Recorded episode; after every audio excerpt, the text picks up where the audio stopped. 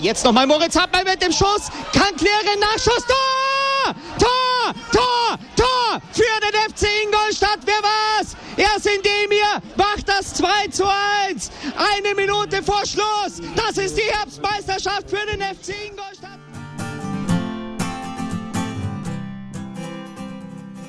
Servus Schanzer, herzlich willkommen zum Schanzer Zeitspiel, dem Podcast rund um den FC Ingolstadt.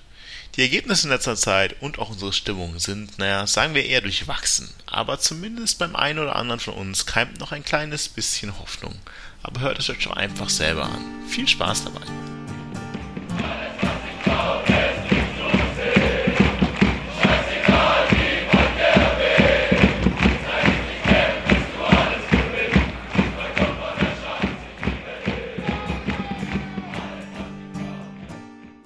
Servus Schanzer, willkommen zurück, willkommen uns zurück und willkommen zur wunderbaren Achterbahnfahrt, die da Rückrunde des FC Ingolstadt heißt. Und äh, ja, wir haben uns mal wieder ein bisschen Zeit gelassen, bis wir da sind, aber wir sind wieder da, haben aber deswegen auch genug mitgebracht, um drüber zu reden. Ja, bin der Marco, wir sind wieder zu dritt heute. Servus Bene, Servus Martin. Servus. Servus. Ja, ja, würde sagen, wir haben viel zu tun, deswegen kommen wir an. Wir werden heute ein bisschen chronologisch arbeiten. Das letzte Mal haben wir uns tatsächlich im letzten Jahr noch gehört, also in diesem Sinne vielleicht nochmal kurz. Gutes neues Jahr. Ha. Ich hoffe, ich bin der Letzte, der es euch gesagt hat. Ja, irgendwie, irgendwie entschuldigen wir uns jedes Mal, dass wir, dass wir so lange gebraucht haben und jedes Mal wird aber die Pause noch länger. Also vielleicht sollten wir damit aufhören. Wir haben auch immer tolle Ausreden. Also vielleicht nur so als Hintergrund für euch. Also wir haben auch nach dem, äh, nach dem nicht weiter erwähnenswerten Spiel gegen den Club ähm, haben wir auch schon überlegt aufzunehmen, dann aus Gründen gesagt doch nicht und ähm, ja, wir können uns irgendwie mal selber nicht so raffen, wieder anzufangen, aber wir sammeln für euch. Und deswegen sammeln wir heute und wir haben nicht nur fünf Spiele, sondern wir haben tatsächlich noch ein paar Transfers zu besprechen, weil, wie gesagt, letztes Jahr war letztes Jahr. Deshalb fangen wir eigentlich direkt mal an. Ich weiß nicht, wann wir letztes Mal eine Transferphase im Winter hatten, in der so viel los war. Ich sehe in äh, ungläubige Gesichter, deswegen äh, frage ich auch gar nicht erst, wann die letzte war, die so war. Und würde sagen, wir haben sechs Neuzugänge, wenn ich mich nicht verzählt habe. Und wir haben einen ziemlichen Haufen von Leuten, die weg sind. Oder zumindest aktuell nicht mehr im Kader sind. Und ich glaube, ich würde es ganz gerne nochmal beschließen. Wir haben letztes Mal, glaube ich, schon nochmal ein bisschen drüber geredet, was wir uns so erwarten von der Transferphase. Und zusammengefasst würde ich sagen, war damals so ein bisschen, naja, Innenverteidiger wären ganz gut. Ansonsten, ja, passt schon. Und meine, wir haben Innenverteidiger geholt, wir haben aber auch einiges andere geholt und deswegen will ich mir direkt mal so in die Runde werfen. Ja, pff, wie seid ihr denn erstmal zufrieden in der Theorie, bevor wir jetzt auf irgendwie Leistung eingehen, mit dem, was jetzt dazugekommen ist? Also Position, was hat gefehlt, was hätte irgendwie doch anders ersetzt werden können? Martin, du zuckst. Du darfst. Ja, ich, ich, ich zucke insofern, ähm, dass ich mir halt irgendwie denke, also wenn man sich die Positionen, die verstärkt wurden, irgendwie anschaut, dann ist es ja tatsächlich äh, ein ziemlich klares Urteil, das irgendwie gefällt wurde, nämlich zu sagen, wir müssen alle Mannschaftsteile verbessern. Und zwar wirklich auf jeder Position, ähm, sogar auf der Position, die wahrscheinlich am, am wenigsten irgendwie jemand auf dem Schirm gehabt hätte, nämlich den Torwart. Ähm, da werden wir sicherlich auch noch mal ein bisschen näher drauf eingehen. Aber ja, klar, also ich war ja auch einer derjenigen, der gesagt hat, also Innenverteidigung ist, ist ein Must-Do. Ähm, da zwei Leute zu holen, hat mir zumindest ganz, ganz gut gefallen. Hat ja, glaube ich, waren auch die beiden, ähm, die am längsten irgendwie gedauert haben. Ähm, deswegen zwischendrin schon natürlich so ein bisschen Augenzwinkern zu sagen, ja, verstecken wir jetzt alles außer die Innenverteidigung. Aber am Ende auch das ja dann gemacht, was, was glaube ich, ganz, ganz hilfreich war. Nein, du sagst es gerade schon so ein bisschen, also es hat, ja, man hat länger gedacht, also mh, hm, kommt da auch noch was, weil ich glaube, der erste Transfer, der irgendwie verkündet wurde, war tatsächlich der Torwarttransfer, oder? Ja, ich glaube, im alten Jahr war noch Pick, ähm, oder? Ja. Das kann gut sein. Ähm, stimmt, Pick ist, äh, Bena hat vorhin schon mal gesagt, irgendwie schon so lange da, dass man schon wieder gar nicht mehr weiß, dass er ein Neutransfer ist. Aber äh, ja, viel passiert, vor allem hat man sich irgendwie, ich glaube, alle ersten Transfers, die so waren, haben wir erstmal gedacht, hm, komisch ist es das genau, was du brauchst. Wir haben Innenverteidigung gesprochen, dann kommt mit Picken ein Flügelspieler für links, wo ihr noch gehofft habt, dass Elva mal wieder irgendwann fit wird, was ja leider immer noch nicht so richtig passiert ist. Und dann eben ein Torwart-Transfer, beides Laien, bei dem man sich wahrscheinlich irgendwie denkt, naja, Torwart glaube, wir waren uns einig, ist das so das allerletzte gedacht hätten, wir brauchen wen. Und ob man den jetzt auch wirklich schon brauchten bis hierher, ich glaube, das sehen wir nachher dann irgendwie in den Spielen. Aber bin ich mir, glaube ich, so leicht ins Wort gefallen, was schon hart am Ansetzen. Ja, wenn du schon zu solchen Erklärungen ausholst, dann äh, lasse ich dich natürlich gerne reden. Ähm, ja, ist ja interessante Transferphase. Also wie ihr schon erwähnt habt, also dass so viele Transfers äh, kamen, hat man irgendwie nicht erwartet. Und vor allem stelle ich mir dann die Frage, wenn man jetzt sechs Transfers macht, wieso hat man, dann scheint man ja noch ein gewisses Budget zu haben. Wieso hat man dann äh, quasi in der Sommerpause ist dann so vorsichtig ähm, am Transfermarkt äh, aktiv gewesen, beziehungsweise hat dann sich so lange Zeit gelassen. Also das frage ich mir dann vor allem, weil ähm, die Transfers, die dann auch getätigt wurden, die ergeben dann für mich schon in vielen Punkten auch Sinn. Also klar, die Torwartfrage war für mich jetzt auch nicht ersichtlich, aber ich glaube, also man kann schon erkennen, dass man nochmal den Konkurrenzkampf ordentlich anheizen wollte auf jeden Position und dass man äh, irgendwie Rehm auch so ein paar Spieler geben wollte, die mehr und mehr zu dem Fußball passen, den er spielen wollte. Also da passt dann für mich zum Beispiel so ein Pick perfekt rein. Ähm, und vor allem ist dann, also in der Gesamtheit das eine komplett andere Ingolstädter Mannschaft, also die man auch sieht, wo wir dann jetzt dann gleich noch drauf kommen, aber das war so ein bisschen so mein Eindruck. Klare Verbesserung einerseits mit Spielern, ähm, die zum Teil komplett mir unbekannt waren. Aber dann auch die Frage, wieso sechs Transfers jetzt äh, in der Winterpause, aber nicht früher? Ja, ich es früher, jein. Also wir haben ja spätestens mal mit der Verletzungsmisere, die dann irgendwie zum Start der Saison angefangen hat, schon auch nochmal einiges geholt und verdammt, verdammt großen Kader gehabt. Also wir haben ja immer noch mit einem großen Kader. Wenn man mal denkt, ich ehrlich gesagt nicht, wie viele Profispieler und Vertrag sind, aber es sind ja schon über 30 gewesen. Und ich meine, es geht ja jetzt einher. Wir haben ja jetzt nicht nur sechs geholt, sondern äh, eins, zwei, drei, vier, sieben, acht Leute irgendwie jetzt im Sommer, im Sommer, im Winter auch aussortiert gleichzeitig. Also ich würde gar nicht mal sagen, dass wir uns so zurückgehalten hätten. Jagdwert hat ja zwischendurch schon mal irgendwann angekündigt, dass doch noch ein bisschen Geld irgendwie in der Schutthütte wäre, und man im Winter da auch mal aufmachen würde man kriegt ja jetzt irgendwie nicht immer so viel mit, aber so richtig Kohle hat es ja scheinbar nicht gekostet. Also ich meine, wir haben zwei Laien von den sechs. Ähm, offiziell ist, glaube ich, nur irgendwie bei Sapai Geld geflossen, bei den anderen drei stand jetzt nicht so wirklich was, zumindest mal offen in der Presse. Oder weißt du mehr, Martin? Nee, weiß ich tatsächlich nicht, aber also wenn ich mir jetzt die zwei Innenverteidiger so anschaue, dann wüsste ich jetzt nicht, warum die irgendwie ohne Geldfluss da äh, kommen wären dann. Aber ich, so, so dem Vernehmen nach, was jetzt irgendwie in der Presse war, ist es ja schon so, dass da nochmal einfach halt irgendwie Transferbudget nachbewilligt wurde, wie man wahrscheinlich irgendwie so schön sagt. Ähm, was ich vielleicht noch irgendwie dazu sagen möchte oder ergänzen zu dem, was, was Beni auch irgendwie gesagt hat, ist, ähm, ich hatte jetzt auch keinen von den Spielern äh, wirklich auf dem Schirm oder kannte äh, den einen oder anderen auch nicht, ähm, auch wenn ich den Muslio wohl schon irgendwie vor ein paar Jahren mal irgendwie in einem Länderspiel äh, gesehen habe.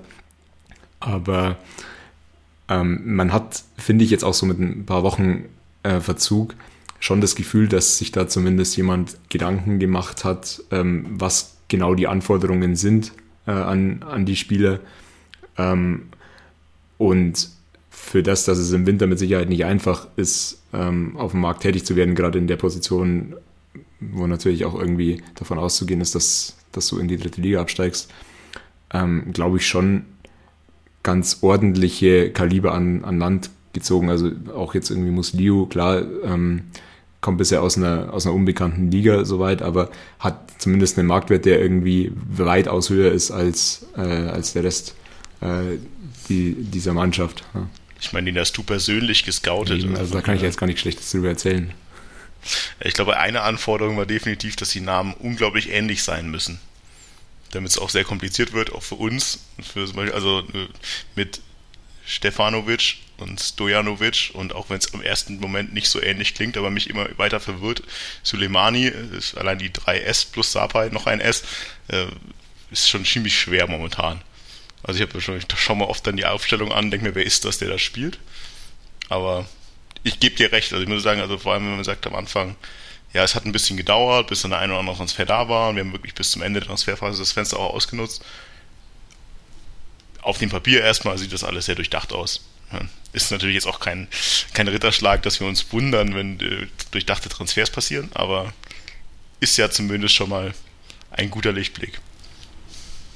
Ja, aber tatsächlich sind ja auch diese No-Names, also das ist jetzt natürlich komplett von der sportlichen Einschätzung irgendwie weg. Aber ähm, natürlich gehst du damit, finde ich, als Verein schon auch ins Risiko, wenn du in so einer Situation ähm, nochmal so den Kader umkrempelst, in der Situation, wo eh schon ja, so die Identifikation ein bisschen schwindet und du bist ein bisschen weiter weg wegen Corona und so weiter, dann irgendwie noch Spieler holst, die tatsächlich ja, No-Names sind, keiner kennt, ähnlich klingen und so weiter. Also ich finde schon, dass du damit auch krass ins Risiko irgendwie gehst, dass du nochmal irgendwie so eine Entfremdung ein Stück weit irgendwie unterstützt.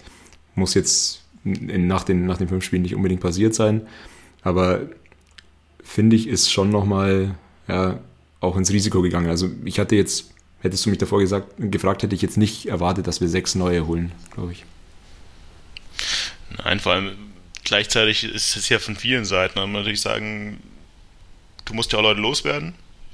Loswerden klingt so hart, aber wir, wir haben so einen extrem großen Kader, heißt, wenn du sechs neue holen willst, musst du ja auch irgendwo ein bisschen ausdünnen und auch das musst du ja erstmal schaffen, weil diejenigen, die nicht gehen, die liegen ja trotzdem halt am Ende immer noch auf der Tasche. Ein paar sind wir tatsächlich losgeworden. Wir können ja auch mal, mal kurz äh, drüber fliegen, wer jetzt halt alles nicht mehr da ist. Ich meine, vielleicht angefangen mit dem äh, härtesten Schlag für äh, das Schanzer Zeitspiel äh, ist äh, hiermit dann nochmal auch vielleicht einen kurzen Moment der Stille, dass äh, Heiko, Lionel, auch bekannt für wenige, weiß nicht für wen, aber auch offiziell wohl Peter, äh, Kurzweg ähm, nicht mehr bei den Schanzern ist und jetzt sich Würzburg im Abstiegskampf der dritten Liga anschließt.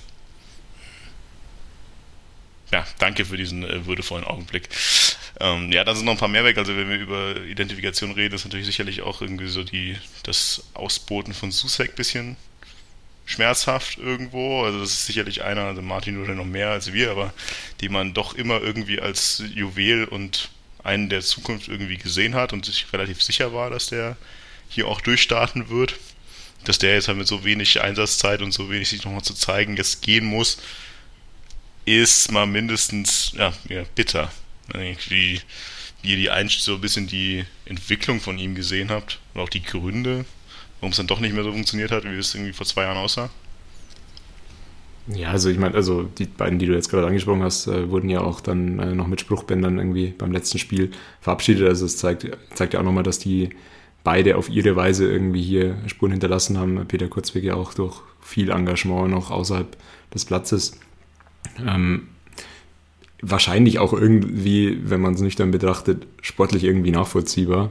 Ähm, dass, wie du sagst, wenn du, wenn du halt einfach irgendwie so einen großen Kader hast, ähm, an der einen oder anderen Stelle irgendwie streichen musst.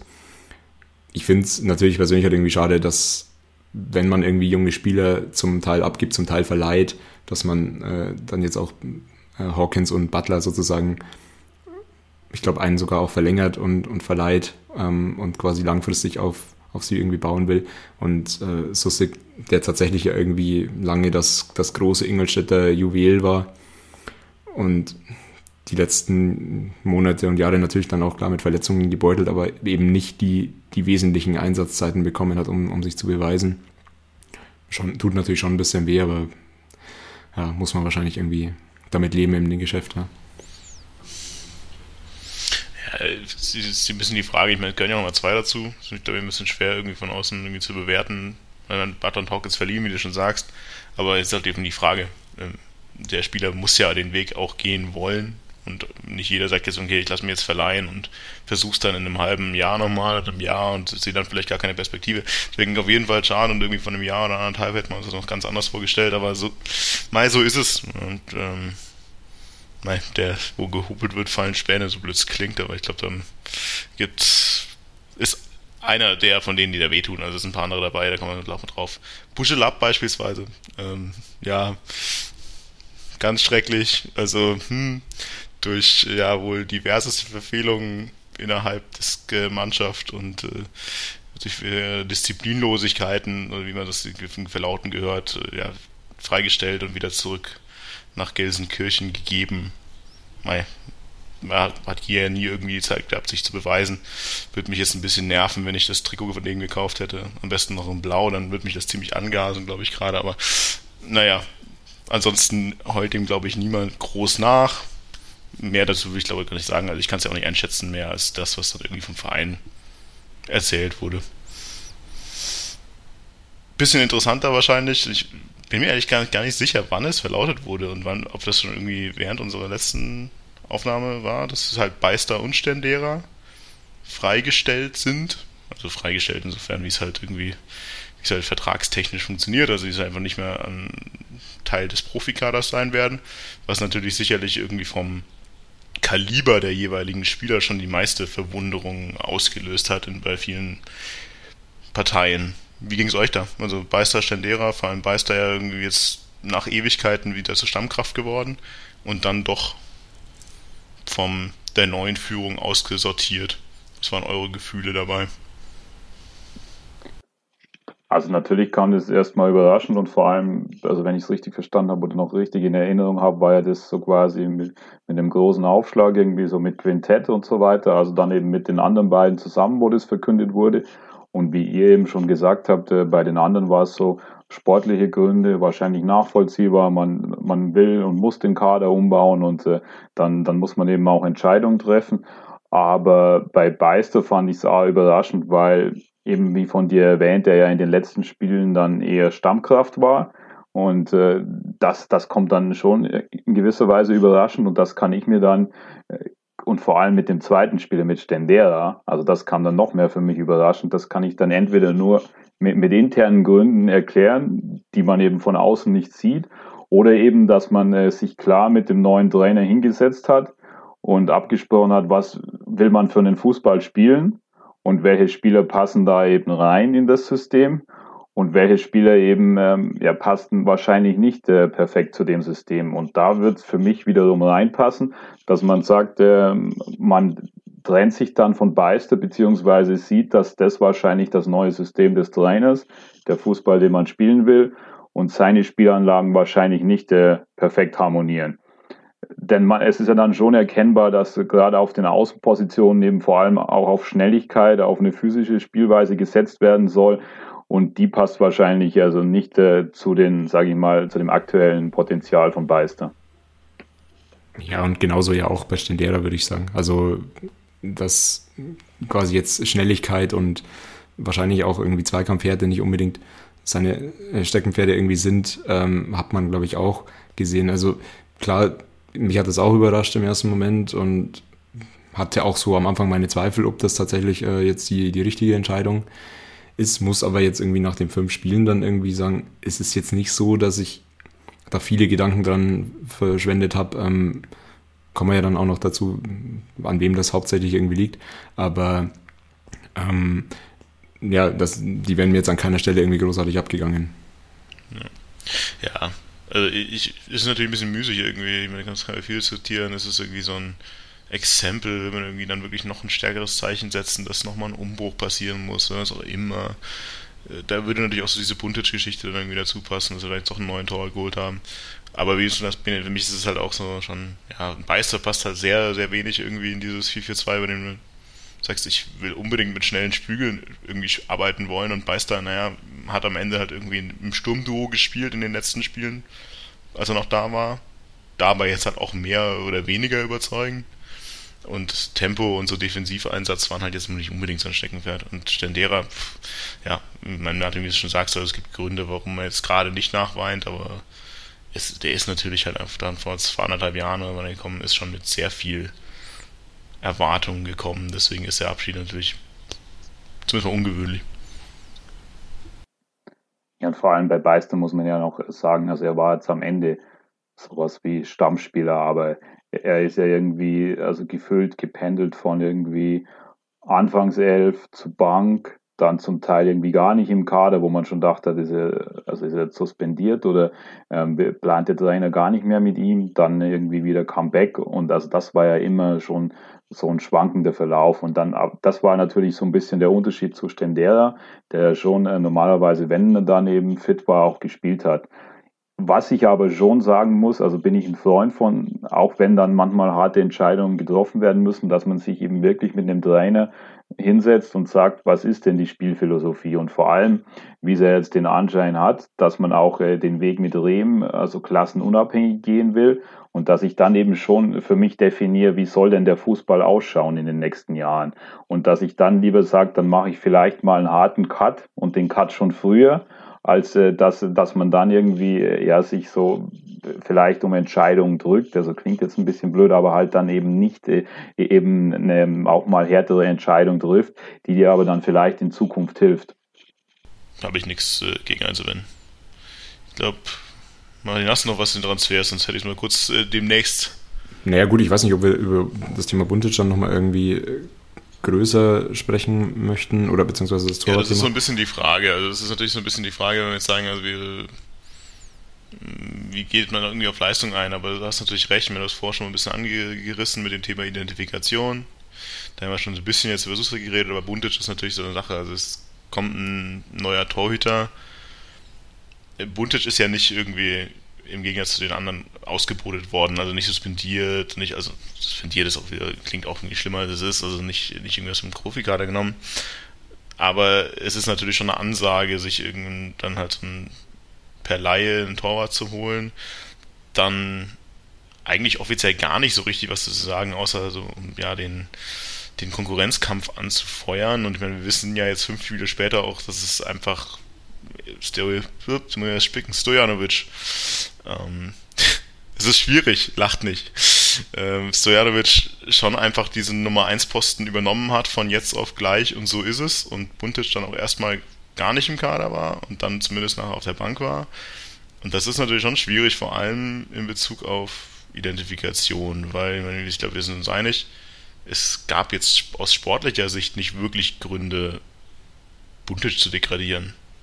Also und meines Erachtens zumindest, zumindest was man auch von Jendrusch so gesehen hat, wenn ich gespielt hat, fand ich, es gab ja auch ähm, gewisse Konkurrenz. Also ich meine, Jendrusch war ja nicht schlecht, als er gespielt hat. Also der hat durchaus sich bewiesen in dem Spiel, in dem Puntic ausgefallen ist. Also sehe ich dieses Argument, dass wir brauchen Konkurrenzkampf nur so halb.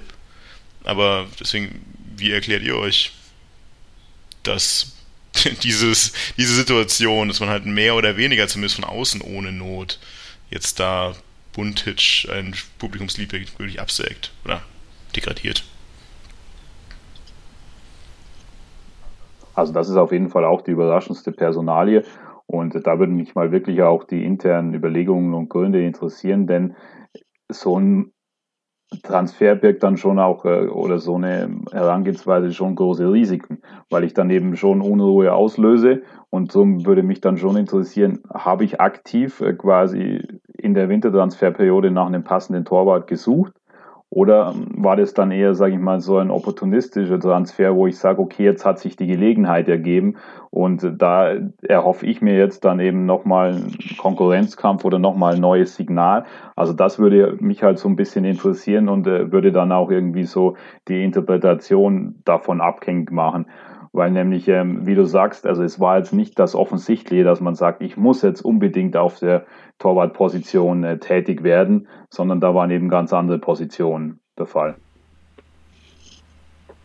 Also was man ja schon so ein bisschen rausgehört hat aus, aus manchen äh, äh, Gesprächen, war ja im Endeffekt der, dass einfach nochmal ein Typ als Torwart auch irgendwie kommen sollte, der ja, Abstiegskampferfahrung hat und ja, sozusagen die, die Kabine auch ein bisschen äh, besser, besser führen kann. Ähm, ja, da sind wir halt alle drei nicht dabei, ähm, um es beurteilen zu können. Ich sehe es wie ihr, dass, dass es eigentlich sportlich jetzt nicht, nicht wirklich Gründe dafür gab. Also es, man erinnert sich halt selten an ein Spiel, das uns Buntic irgendwie verloren hat.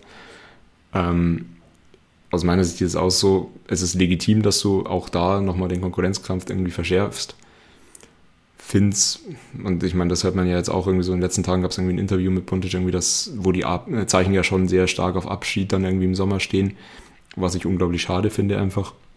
Ähm, ich finde in der Situation, wo du bist, wo du sowieso ja, mit den ganzen Trainerwechsel kurz äh, vor dem Jahr, das Wechsel nochmal und dann natürlich auch mit nochmal großen Veränderungen im Kader im, im Winter eh schon so eine große Unruhe reinbringst, ob du da dieses Fass nochmal hättest aufmachen müssen wo du natürlich auch weißt, ja, du machst nicht alles, was jetzt irgendwie dem Fußballromantiker-Fan irgendwie gefällt. Ob man da dieses Fass auch noch zusätzlich gebraucht hätte, wage ich zu bezweifeln, wage ich auch immer noch zu bezweifeln. Aber klar, wir sind halt auch nicht dabei. Ähm, und muss man aber jetzt auch nach fünf Spielen sagen, der Stojanovic ist jetzt kein schlechter. Also der ist jetzt nicht vollkommen unbegründet Nummer eins. Nur die Frage ist halt, wären wir jetzt mit Buntic wesentlich woanders? Ja, das, ich glaube, also die Leistung, du musst ja gleich noch schon nochmal eingehen dann in den anderen Spielen, weil ich sehe jetzt auch nicht die unbegründete, äh, die unumfochtene Nummer 1 da drin, ehrlich gesagt, aber das, ich glaube, da kann man den nochmal zu. Ja, absolut nicht. Aber wie es schon beide ja gesagt hat, das ist, ist eigentlich ist es so ein bisschen die Frage Kosten-Nutzen, oder? Also sich halt dieses Fass aufzumachen, sich da die Unruhe reinzubringen, am Ende des Tages, du leist ihn ja auch nur. Der wird am Ende des Jahres höchstwahrscheinlich wieder weg sein. Und wenn du Buntic damit wirklich ver vergraulst mit der Aktion, dann ist es natürlich schon ein Bärendienst irgendwo, ja, super. Also schön Torwart zu haben, der schon mal Abstiegskampf hatte. Hatte Bundic auch schon mal in seinem Leben. Weiß nicht, ich finde es jetzt nicht so, klar nicht als äh, Nummer 1 mit erfolgreichem Abstiegskampf, aber verstehe dieses Argument ehrlich gesagt relativ wenig. Vor allem muss es unbedingt der Torwart sein, der in der Kabine da Rabatz macht. Wofür habe ich denn meine Kapitän, meinen Kapitän, meinen Vizekapitän, was auch immer? Dann weiß nicht, ob der, ob unbedingt der Torwart der sein muss, der in der Kabine da pusht. Ähm, deswegen Argument verstehe ich nicht. Aber ich glaube, zur, zur sportlichen Interpretation kommen wir nachher eh noch ein bisschen. Hm, ich würde jetzt mal auch. Ja. Ich glaube, der Vollständigkeit, der Vollständigkeit halber müssen wir noch einen Transfer erwähnen, nämlich äh, Marx ist nach, nach Braunschweig gegangen. Ähm, was mich aber auch noch einen Satz dazu irgendwie dazu führt, ähm, finde ich, dass wir auf der Außenverteidigerposition auf beiden Seiten mittlerweile nicht mehr ideal be besetzt sind. Weiß nicht, wie ihr das seht. Ja, klar. Also, äh, ich weiß jetzt ehrlich gesagt gar nicht mehr. Na, okay, es wurde ja gemunkelt zwischendrin noch irgendwie, dass Pausen doch auch frühzeitig zurückgeht zu Gladbach, was ja nicht passiert ist. Allerdings ist er jetzt noch da und spielt nie. Deswegen ist es ja tatsächlich so, dass momentan ja, Heinloth ja sowieso gesetzt ist, was in der meisten Zeit ja auch irgendwo okay ist. Aber dann neben Franke tatsächlich auch relativ wenig passiert. Also, ja, und Heinloth ist ja auch jetzt irgendwie mindestens ein Spiel mal irgendwie ausgefallen oder so, wo du dann ja mit Neuberger schon irgendwie einen, einen gewissen Abfall irgendwie offensiv wie defensiv auf der Position noch hast. Und ich finde, zu Heinloth hast du auch wenig Optionen aktuell. Also gegen Bremen hat dann irgendwie jetzt Gebauer dann mal irgendwie nochmal den Rechtsverteidiger gemimt. Ähm, ja, aber finde ich überraschend für die vielen Veränderungen, die wir irgendwie hatten, finde ich jetzt die Außenverteidigerposition qualitativ nicht oder auch in, in, der Breite dann nicht mehr, nicht mehr besonders besetzt. Aktuell. Also stimme ich dir zu. Ähm, da wären auch so die Überlegungen interessant, weil Außenverteidiger ist ja oftmals halt eine sehr schwere Position und gerade für einen Wintertransfer. Also wo das, wo das Angebot eh nicht, nicht so viel äh, vorhanden ist und äh, darum kann ich mir auch einfach vorstellen, dass es da für das, was man gesucht hat, äh, wahrscheinlich auch einfach nicht äh, in das Budget vielleicht reingepasst hat oder dass der passende Spieler dann irgendwie nicht äh, gewollt hat.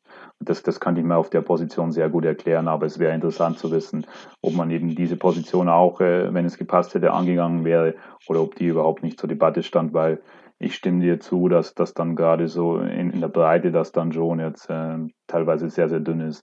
Also gerade dann auch mit dem Hintergrund mit Verletzungsanfälligkeit so äh, von manchen Spielern. Ja, hat ja zwei Seiten.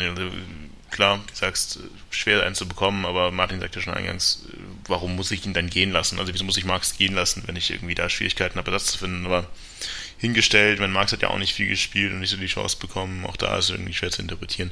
Aber ich glaube, wir sollten jetzt mal einen Cut machen. Also wir haben eh jetzt relativ ausführlich auch schon gesprochen und ohne qualitativ reinzugehen, sondern tatsächlich erstmal das Papier und wir stürzen uns mal in die Spiele, die dann ja, zum Auftakt der Restrunde äh, anstanden. Und tatsächlich erstmal ein relativ undankbares Programm, muss man sagen. Also in den ersten zwei Spielen erstmal auswärts Heidenheim, die immer noch oben dabei sind, dann zu Hause gegen Darmstadt.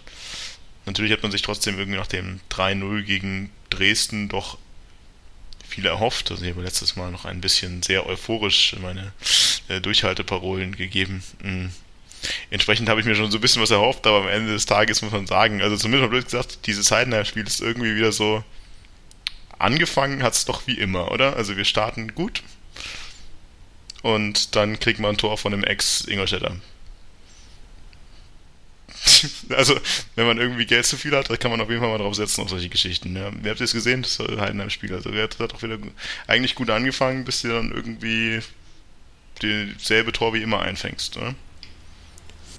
Ja, ich habe das auch ungelogen, glaube ich, hier bei allen fünf Spielen irgendwie stehen, dass wir gut angefangen haben. Also, das ist zumindest eins der wenigen Muster, die sich wahrscheinlich irgendwie durch die Spiele durchziehen. Aber ja, ähm, einerseits äh, Tor von dem Ex-Ingolstädter und andererseits auch irgendwie so gefühlt äh, die erste wirkliche Chance, die da äh, direkt das Tor wurde. Also allgemein, das Spiel war ja jetzt von beiden Seiten kein, kein Zungenschnalzer, würde ich mal sagen. Ähm, relativ ereignislos in der ersten Halbzeit auch. War irgendwie mal so irgendwie ein, zwei geblockte Distanzschüsse von uns. Aber Heidenheim trifft halt dann auch irgendwie mit dem ersten Torschuss ja, und auch am Ende, also finde ich, dass du ja, da zu leicht einfach mal wieder verlierst. Bene. Ja, absolut. Äh, aber was man schon sagen muss, Heidenheim hatte gerade in der ersten Halbzeit eben auch nicht äh, die klaren Chancen und man hat es kompakt verteidigt. Heidenheim war aber schon deutlich überlegen und man hat selber offensiv auch jetzt nicht groß stattgefunden.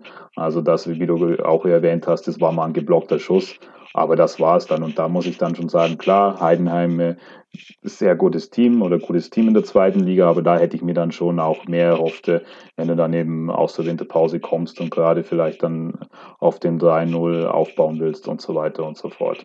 Ähm, und gerade dann in der, in der zweiten Halbzeit, also wo, wo du dann äh, irgendwie, äh, also nach der Pause hattest du dann das Gefühl, okay, nochmal mit auf jeden Fall neuem Schwung äh, äh, gehst du raus und dann äh, gerade nach dem Anstoß war ja direkt ein Angriff, da, da hattest du die erste Chance und kamst dann auch äh, ein bisschen, ein bisschen komisches Tor, gerade nach dem Einwurf, ähm, wo, der, wo der Ball dann auch also wo, ja, wo du so ein bisschen ähm, das, das Spielglück oder das Ballglück da auf deiner Seite hattest, ähm, zu einem 1-1.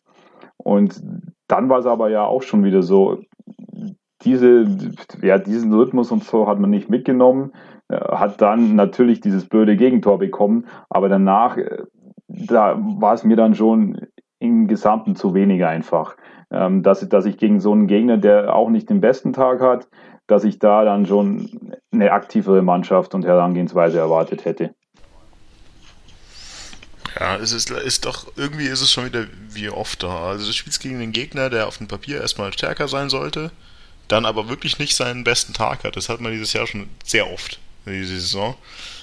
Aber du schaffst es nicht, das irgendwie umzumünzen. Ich meine, in dem Fall dann wieder durch, naja, durch ein bisschen altbekannte Muster, wie das 1-0, ja, erste Chance, ist wieder eine Flanke, bei dem dann irgendwie der Stürmer relativ ungehindert zum Kopfball kommt, macht er natürlich auch ganz gut, aber na, es ist wie so oft, einfach so eine seichte Flanke, die dann unnötigerweise wieder im Tor verschwindet. Und dann, wenn du sagst es auch gerade, wenn wir haben an, gut angefangen am Anfang, wir haben sehr gut angefangen nach der Halbzeit, aber du schaffst es halt das irgendwie nie so richtig äh, ins Fahrwasser zu bekommen. Und dann, ja, du hast gerade schon das äh, unglückliche Tor angesprochen. Meine, schlechter kannst du, glaube ich, nicht einsteigen als neuer Torhüter. Sojanovic mit einem, ja, ja, braucht man nicht drüber reden, halt einen riesen aber mein Gott, passiert lässt das Ding halt sich selber reinkullern und am Ende des Tages ist das halt extrem bitter, weil ich mir schon sehr sicher bin, dass wenn der nicht reingeht, dann schafft der Heidenheim an dem Tag auch nicht mehr viel. Ob wir dann ein Tor machen, würde ich wirklich zu bezweifeln, aber dann kriegst du vielleicht dann doch schon den ersten Punkt zum Start ins neue Jahr und das wäre schon wieder eine andere Geschichte gewesen. Ja, wobei man schon auch sagen muss, dass äh, nach dem, nach dem 2-1 dann Heidenheim nochmal eine, eine ganze Palette an Chancen irgendwie hatte, ähm, von, wo dann von uns auch wenig irgendwie kam. Klar, also du, du kommst gut zurück, machst, machst, machst den Ausgleich und kriegst aber halt quasi ja, sofort wieder irgendwie ein, ja, einen in die Fresse im Endeffekt äh, mit, mit so einem vermeidbaren Gegentor und er holt sich halt davon dann aber einfach nicht mehr. Ähm, ich habe aber auch mit, äh, oder ich war in Heidenheim, habe irgendwie mit einem Heidenheimer Kumpel geredet, die wissen auch nicht so wirklich, wie sie gegen uns sechs Punkte geholt haben. Also sowohl Hin- als auch Rückspiel waren ja da jetzt irgendwie eher glückliche Siege für die, aber das zieht sich halt dann auch so ein bisschen durch, dass, ja, dass du das dann auch nicht nutzt, wenn halt ein Gegner, der, der ganz ordentlich eigentlich in der Saison ist, äh, mal einen schlechten Tag hat, dass du es dann nicht irgendwie äh, ziehst auf deine Seite. Ich finde so in der, in der Schlussphase ja, war dann auch wenig, äh, wenig von unserer Seite noch irgendwie Zwingendes dabei. Ich meine, Röhl fand ich nach einer Einwechslung dann ganz gut, hat sich ja dann auch in den nächsten Spielen irgendwie gezeigt, dass er ähm, Stammspielerqualitäten auf jeden Fall hat. Ähm, ich hätte mir in sowas dann auch äh, irgendwie einfach noch eine, noch eine offensivere Variante irgendwie gewünscht, zum Beispiel irgendwie Paulsen dann für Franke mal zu bringen. Ähm, Paulsen hat ja offenbar in dem Testspiel gegen Würzburg irgendwie eine ganz gute Offensivleistung auch irgendwie gezeigt und ist seither aber wieder irgendwie, haben wir vorher gerade schon geredet, ähm, komplett raus wieder. Ja, aber so ist es halt dann ja, ein Spiel weniger von den noch verbleibenden. Ja, ich, ich, das ist eigentlich irgendwie ganz gutes, ganz einfach ganz gut zusammengefasst. Also du kommst halt relativ vorsichtig irgendwie aus der Winterpause und verschenkst halt die erste Chance. Also mit bisschen unnötigen Gegentoren, Gegner, der keinen guten Tag hat, aufgebaut und ja, wie sagst, eins, äh, eins weniger. Wir fangen ein Feld weiter hinten an. Und am Ende bringst du dann auch nichts, dass du, ja, ein bisschen mehr Torschüsse hat man sogar in dem Spiel, aber das bringt dir halt irgendwie am alles nichts, wenn du dann gegen den vermeintlich schlagbaren Gegner wieder nichts selber was rausholst, egal aus welchen Gründen. Und weiß nicht, ob, ihr, ob da irgendwie noch viel mehr zu sagen ist im Spiel, außer vielleicht, dass dann von den Neuzugängen Sapai und eben Stojanovic angefangen haben in dem Spiel. Da ist mir Sapai ehrlich gesagt noch gar nicht so aufgefallen in dem ersten Spiel. Also, mir ist auch nicht negativ, aber das hat sich ja nachher noch ein bisschen, bisschen stärker ins Positive gekehrt. Dir weitere Gedanken zu dem Spiel? Also, also bei mir steht hier auf meinen Notizen, Sata ist definitiv eine Verstärkung, extrem ballsicher. Und ich finde, also das kann man, glaube ich, so für die nächsten Spiele dann auch irgendwie mit übernehmen. Aber es ist mir im Stadion auch extrem irgendwie aufgefallen, du hast einfach einen Spieler im Zentrum, der auch wenn er irgendwie ja, einen Gegnerkontakt hat, wo du jetzt nicht irgendwie sofort Angst hast, dass der den Ball verliert und da irgendwie ein Konter draus wird. Also ich finde, da weißt du einfach, dass bei dem der Ball ganz gut aufgehoben ist. Also ja, mein Fazit im Endeffekt auch irgendwie vorweggenommen. Äh, ich finde, ist einfach einer der wenigen Neuverpflichtungen in den letzten Jahren, bei denen du wirklich halt von Anfang an irgendwie siehst, ja, der macht uns tatsächlich besser. Also ich weiß nicht, wann wir das zuletzt irgendwie hatten. Wie es in dir brodelte und du dich nicht ja, zurückhalten sorry. konntest. Nein, ist ja auch gut. Ähm, ja, ja, dann also, können wir gerne drüber reden. Ich meine, definitiv wird es irgendwie detaillierter später noch, aber blöd gesagt, für mich ist das, was Arbeit zeigt, das, was man sich von äh, ich weiß nicht mehr, wie er heißt, Schendera erwartet hat und nie irgendwie gezeigt hat. Also irgendwie für mich ist der ja, ballsicher wie Sau, ist in jedem Zweikampf drin, und gleichzeitig auch noch Spielmacher. Also der macht irgendwie im Zentrum halt einfach alles. Und das, ja, ich würde es definitiv überschreiben, es ist äh, nach den fünf Spielen mal wahrscheinlich die stärkste Verstärkung, die seit sehr langen, sehr langer Zeit hatten. Also vor allem so als Kaltstart. Oft ist es ja so, du holst irgendwen und sagst, naja, der braucht ein bisschen Zeit. Aber sagen wir, Sapai braucht nicht viel Zeit. Also da kann ich euch äh, komplett zustimmen. Man hat direkt erkannt, dass, dass das wirklich eine Verstärkung ist. Ähm, so ein Spieler, den du auch haben willst auf der 6, mit den von euch schon eben angesprochenen Eigenschaften. Und gerade auf der 6, wo ja dann auch ein häufiger Wechsel stattfand, wo vielleicht dann auch, äh, äh, also dann irgendwie ja manche Erwartungen nicht erfüllt wurden. Also hat man da gemerkt, okay, der kann dich wirklich nach vorne bringen. Ja. Dann haben wir das erste Spiel, war durchwachsen und dann das zweite Spiel, sicherlich keine einfachere Geschichte, zu Hause gegen Darmstadt. Ich weiß nicht, ob man es dann noch durchwachsen nennen kann. Also für mich war das Spiel einfach unglaublich ernüchternd. Also klar fängt es dann wieder so ein bisschen unglücklich an, nachdem du in 15 Minuten halt ein mega schönes Gegentor bekommst von Skarke, wobei ich auch sollte vielleicht einfach mal da provokativ in die Runde gefragt, hätte man den als Buntic nicht sogar irgendwie rausgeholt? Ist das nicht so ein Ding, bei dem man irgendwie, ich saß da und habe mir gedacht, das ist so ein typisches Buntic-Ding. Natürlich ist der schön getroffen und alles und ordentlich Wucht hinter, aber geht halt aufs kurze Eck. Und mein klar, ist, würde ich nicht sagen, dass es ein Torwartfehler ist, das wäre, glaube ich, zu weit gegriffen. Aber das ist für mich so ein Ding, wenn Buntic irgendwas konnte, dann war das halt mal die Hand dahin reißen. Ja, also ich weiß nicht, ob ein Torwart da irgendwie zustimmt, aber tatsächlich habe ich mir auch gedacht, naja, es ist halt das Torwart-Eck. Ne? Also was soll ich sagen? Ja. Echt? Echt, also, also interessant, da eure Gedanken zu hören. Also ich, auf das bin ich irgendwie gar nicht eingegangen, weil ähm, klar, ich bin jetzt auch nicht der Torwart-Experte, aber der war für mich einfach sehr, sehr gut getroffen. Und sowas kann immer mal passieren. Weil was, was mir aber aufgefallen ist, wie das Tor entstanden ist, dass du halt einfach, das viel zu einfach geht mit, mit einer Verlagerung, ähm, quasi fast noch aus der eigenen Hälfte, glaube ich, äh, ist halt äh, deine komplette Seite offen und ist sehr, sehr viel Platz da Klar, kann immer auch mal sein, dass du eine Seite bewusst offen lässt oder das Risiko gehst. Aber dann waren es effektiv zwei Pässe. Also der öffnende Pass äh, aus, dem, ja, irgendwie aus der gegnerischen Hälfte oder eben um den Mittelfeldkreis herum und dann die Reingabe von außen. Und dann kommt der gegnerische Spieler einfach zum Torschuss. Dass er das überragend macht und alles, kein Thema. Aber das ist mir eher aufgefallen. Ja, also vielleicht nochmal, um es hier zu spezifizieren, also ich würde es auf jeden Fall auch nicht als Fehler irgendwie angehen, weil für das Ding auch zu überraschend. Aber halt so ein Ding, wo ich einfach gedacht hatte, in dem Moment, in dem es passiert, ja, muss halt auch irgendwie alles nicht sein, was uns da passiert. Aber wie du schon gesagt hast, klar, das muss auch gar nicht passieren. Die Situation muss nicht passieren. Auch da, ich muss sagen, es war auch wie Glück jetzt. Ich meine, er legt den Ball sich so halb nach oben, halb verstolpert er ihm. Also ich will gar nicht, weiß gar nicht, ob er den wirklich so haben will. Also dass er diesen, diesen First Touch aber am Ende des Tages sieht das natürlich alles mega geil aus und macht da technisch auch toll. Aber du kannst auch nur sagen, naja, wenn halt alles irgendwie kacke zusammenkommt, dann startet das Spiel gegen Darmstadt halt auch so. Ja, vor allem passt es irgendwie schon wieder zu der Saison vom FC und zieht sich wie so ein roter Faden durch. Du hast vielleicht mal eine Ansätze, wie gesagt, die ersten Minuten äh, waren deine Anstrengung und die Bemühungen sichtbar. Und dann kriegt man ein Gegentor, teilweise durch einen eigenen Fehler. Da war es jetzt eben auch äh, daneben durch eine sehr gute Einzelaktion des äh, gegnerischen Stürmers. Klar, über die Möglichkeiten vorher haben wir gesprochen und dann irgendwie verlierst du so den, den Faden wieder. Und da dachte ich mir, okay, das, das irgendwie, also wie gefüllt irgendwie Sprung in der Schallplatte. Ja.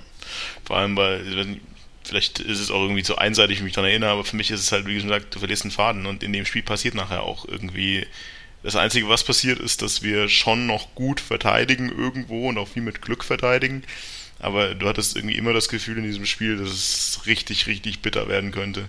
Also wie viele Chancen halt Darmstadt in diesem Spiel hat und wie viel die liegen lassen haben. Da ist sie wirklich schlecht geworden. Dann kannst ich habe das Gefühl, naja, das, das Beste in dem Spiel war wirklich, dass wir das Torverhältnis nicht versaut haben.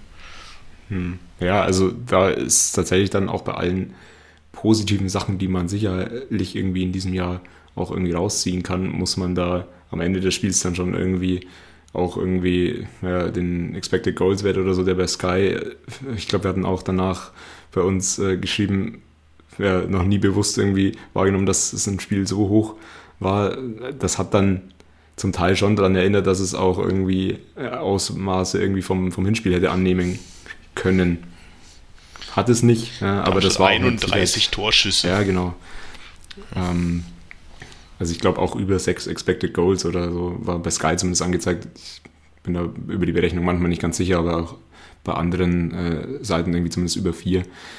Ähm, ja, also wie gesagt, ist klar, nicht so schlecht reingekommen, aber das war es dann halt auch. Ja. Darmstadt unglaublich einfach dann auch immer wieder ins letzte Drittel gekommen und natürlich haben die dann halt auch vorne einfach die Qualität, ähm, zumindest zu Abschlüssen zu kommen. Ja, haben mit Sicherheit nicht, nicht unglaublich viel daraus gemacht, aber fand es auch, wie ihr sagt, ja, schon, schon ernüchternd. Ähm, klar, man muss vielleicht dann noch irgendwie sagen, äh, Stojanovic wurde dann ausgewechselt, äh, Jendrosch hat in der zweiten Halbzeit noch einiges äh, gehalten, sieht dann beim zweiten Gegentor aber auch nicht gut aus. Kommt natürlich dann auch noch hinzu. Ähm, das zweite ist dann, glaube ich, auch irgendwie ein bisschen Fairplay-mäßig so äh, mit Fragezeichen irgendwie dahinter. Da hätte Darmstadt auch irgendwie den Ball rausspielen können. Müssen sie nicht. Ist auch klar. Ähm, dass, da, dass wir deswegen das Spiel nicht verloren haben, ist auch klar. Aber ja. Ja, allein beim drüber reden äh, zieht es schon wieder runter, irgendwie dieses Spiel. Äh, weiß nicht mit, mit dem allem, was man sich irgendwie vorgestellt hat vor der Winterpause und dann spielst du so, so ein komisches Heidenheim-Spiel und dann, dann mit dem Darmstadt-Spiel ist ja okay, das, äh, das Aufbäumen ist irgendwie komplett weg wieder, was sich ja Gott sei Dank danach noch so ein bisschen ändert, aber Darmstadt war tatsächlich zum zweiten Mal die Saison irgendwie schon so ein bisschen Zäsur. Ja, und um in dem Bild von vorher halt im Endeffekt zu bleiben, ja, ist halt dann wieder ein Spiel weg, ja, dass du nicht, nicht auf deine Seite ziehen konntest. Ja, und irgendwie, bleiben einfach halt dann nicht mehr viele. Aber es kommen ja noch welche. Und das nächste, ich meine, jetzt vorher gesagt, was irgendwie schwierige Ausgangsposition, schwierigen Start irgendwie in die Restrunde angeht. Und nach Heidenheim und Darmstadt war sicherlich in Nürnberg auswärts kein Spiel, von dem man sagt, auch jetzt, also jetzt holen wir auf jeden Fall die Punkte. Wie ich so gerne sage, doch es kam anders. ja, ich, ich weiß nicht, also ich habe als Vergleich irgendwie gesagt, ich, das Einzige, was mir einfällt, irgendwie aus der jüngeren Historie, was mir ähnlich aussah, war irgendwie das, das Pokalspiel Bayern gegen Gladbach, bei dem du einfach irgendwie den äh, vermeintlichen Underdog hast, der komplett aufbrilliert, alles funktioniert und eine Defensive beim Gegner hat, die ja, wirklich gar nichts auf die Rette bekommen hat. Und so stand es dann nach äh, entspannten 13 Minuten 1-0 in Nürnberg. Nur halt nicht wie erwartet für Nürnberg, sondern für Ingolstadt. Und äh, die professionelle Einschätzung davon möchte ich gerne von euch hören. Wenn es so professionell geht, dann. Bene, du bist doch, äh, was hier professionelle Einschätzung geht, der Erste. Also ich, ich, ich bin fürs Quatschreden da, Martin ist irgendwie hier so Fankultur und sowas und du bist für professionelle Dinge da. Ja, dann danke für diese Blumen. Also, ja, wenn wir schon über dieses Spiel reden, du hast es schon getroffen. Also, irgendwie hast du gedacht, was ist denn jetzt los? Also, eine Ingolstädter Mannschaft, die du fast nicht mehr wiedererkennst, ähm, die, die in Fußball spielt, wo du sagst, ja, der ist mitreißend. Also, so willst du ihn auch äh, als Fan sehen. Ähm, dann im Mittelfeld, also gerade durch Sapai, der ein überragendes Spiel gemacht hat, äh, also viele Zweikampfgewinne und dann geht's sofort in, in die Tiefe und mit zwei, drei Pässen bist du vor dem gegnerischen Tor und kommst zum Abschluss und hast sehr, sehr gute Chancen, wo du dann einfach äh, auch noch deine Tore machst. Also das muss ich schon sagen. Also ich habe die, die, die Mannschaft oder das Spiel auch äh, komplett nicht wiedererkannt. Und äh, das ist so eine Ähnlichkeit. Äh, die einzige, die dir dann kommt, äh, wie du schon erwähnt hast, wäre dann irgendwie so das Spiel Gladbach gegen Bayern. Und da muss ich sagen, also ich habe ja dann, wir haben ja ein bisschen so in der Gruppe geschrieben und ich habe ja dann schon in der ersten Halbzeit gesehen äh, oder geschrieben. Also ich glaube, ich kann mich nicht erinnern, dass ich eine Ingolstädter Mannschaft so stark gesehen habe. Also wo ich sage, ja, also die, die eben den klaren, durchdachten Fußball spielt und wo dann auch noch so viel aufgeht. Weil, also was, was dann ich auch krass fand, also du hattest zum einen diese Zweikampfgewinne und dann war es aber auch so, also gerade wenn du ein Tempo-Fußball spielst, dann ist es ja schon so mal, dass, dass ein Ball ein bisschen zu weit geht und dann eben äh, der verspringt zum Beispiel oder weil du mit so einem hohen Tempo agierst, dass dann irgendwie der, der Gegner wieder den Ball bekommt, aber also gefüllt ist der, ist der Ball an den Spielern von Ingolstadt geklebt. Also da ist ja wirklich fast alles äh, dann äh, aufgegangen und das, das war schon, also ja, also mit, mit also ich glaube mit dem äh, oder mit so einem Ding hat keiner gerechnet. Ja, also wie, von wie vielen Seiten ich das gehört habe und da stimme ich auch vollkommen zu, dass es tatsächlich irgendwie die besten 15, 20 Minuten irgendwie waren, die ich von der Schanzer Mannschaft irgendwie je gesehen habe. Also zumindest fällt mir gerade nichts ein, äh, was, was irgendwie da noch drüber stehen würde. Und ja, ich fand dieses Gefühl auch einfach so Wahnsinn, wieder zu entdecken, dass du einfach mal das Gefühl hast, wow, das ist einfach nicht nur ein Sieg, das ist ein überzeugender und in dieser Höhe verdienter Sieg.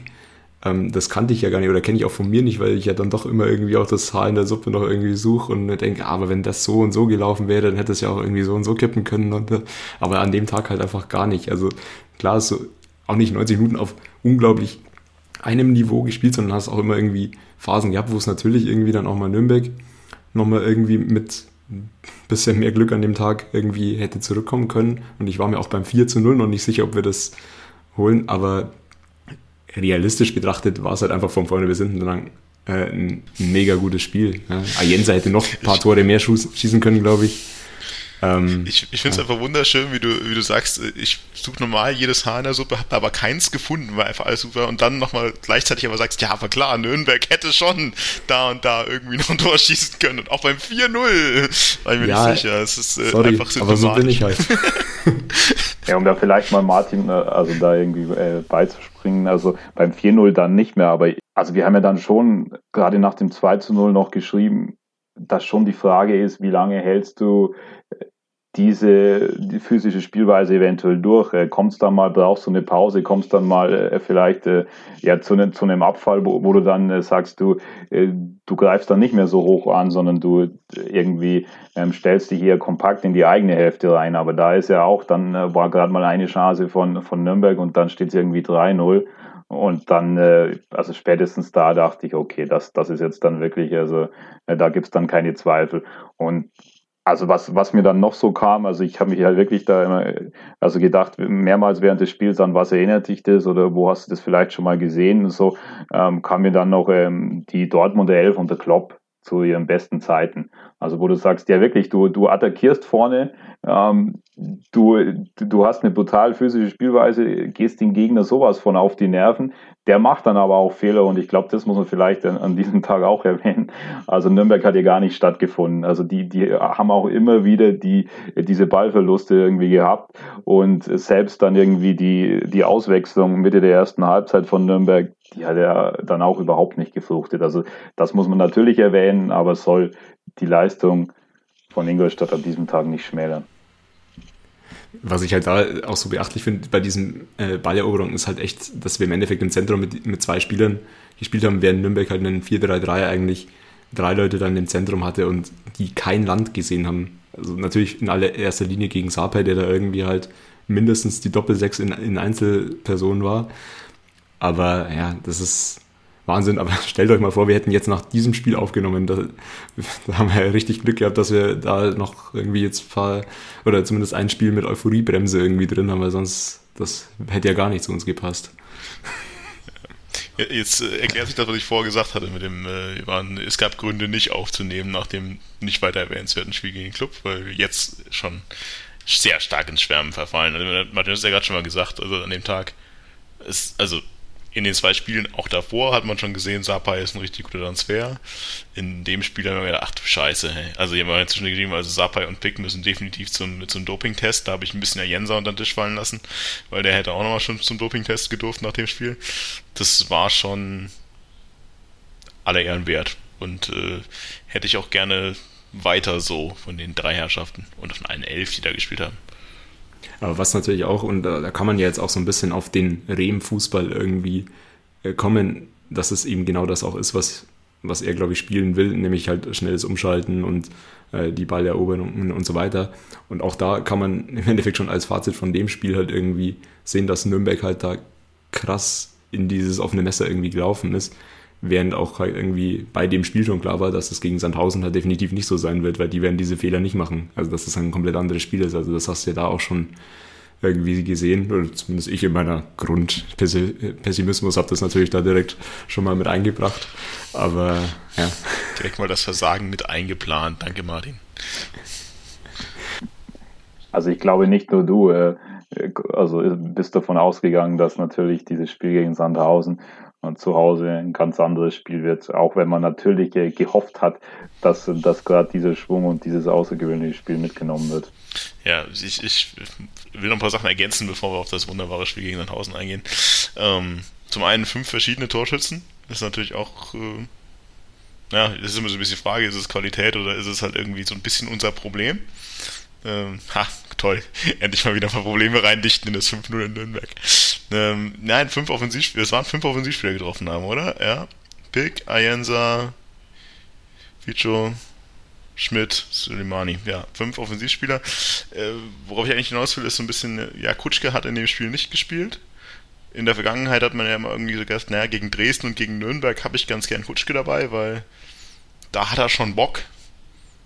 Da hat er schon richtig Bock aber ich glaube, das hat diesem Spiel wirklich gut getan. Also weil diese Spielweise, die ihr beschrieben habt, also dieses unglaubliche Tempo, ich weiß nicht, ob das so unglaublich gut funktioniert hätte mit Kutschke.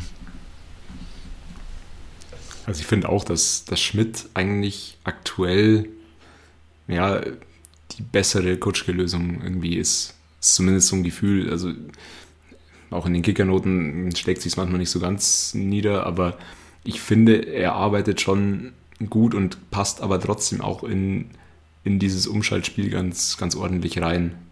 Ja, ist so ein Gefühl, ich kann es auch nicht irgendwie jetzt an konkreten Situationen irgendwie belegen, aber ich finde schon, dass er unter Rehm mehr angekommen ist, als er das irgendwie ja, unter Schubert oder auch Petzold irgendwie war. Auch wenn sich den Toren jetzt noch nicht so niedergeschlagen hat. Also ich stimme euch dazu. Also gerade wenn ich wirklich diesen Fußball in der Form spielen will, dann ist äh, Kutschke wahrscheinlich also nicht der oder ist einfach nicht der perfekte Spielertyp dafür, sondern ähm, der, der hat eben andere Stärken. Der, der kann eben auch wenn, wenn wir, wir hatten ja die Diskussion häufiger, Marco, der, der kann dann eben äh, oftmals auch halt äh, als Wandspieler agieren, kann den Ball halten, kann auch, äh, hat eine gewisse Kopfballstärke. Aber wenn ich wirklich diesen Spielstil spielen will, Balleroberung, möglichst schnell in die Tiefe, ähm, auch den Gegner schon äh, brutalst vielleicht äh, situativ in der gegnerischen Hälfte nerven, dann ist einfach Kutschke nicht der perfekte Spielertyp. Ja, ich glaube, das ist zusammengefasst. Ich glaube tatsächlich, dass jetzt in diesem System Bremen ziemlich mal schwierig werden würde erstmal. Also klar, wir verletzen uns irgendwie, uns verletzen sich alle. Weißt du nicht, wie lange du wie viel Stürmer hast, aber ich bin mal sehr gespannt, wie das jetzt demnächst mal aussieht. Weil ich glaube, ganz fit ist er ja noch nicht, aber da kommen wir gleich mal rein. Ähm, er ist ja, ja sowieso erstmal ausgefallen, ist ja erstmal nicht, aus, nicht offiziell aus sportlichen Gründen nicht in der Elf gewesen.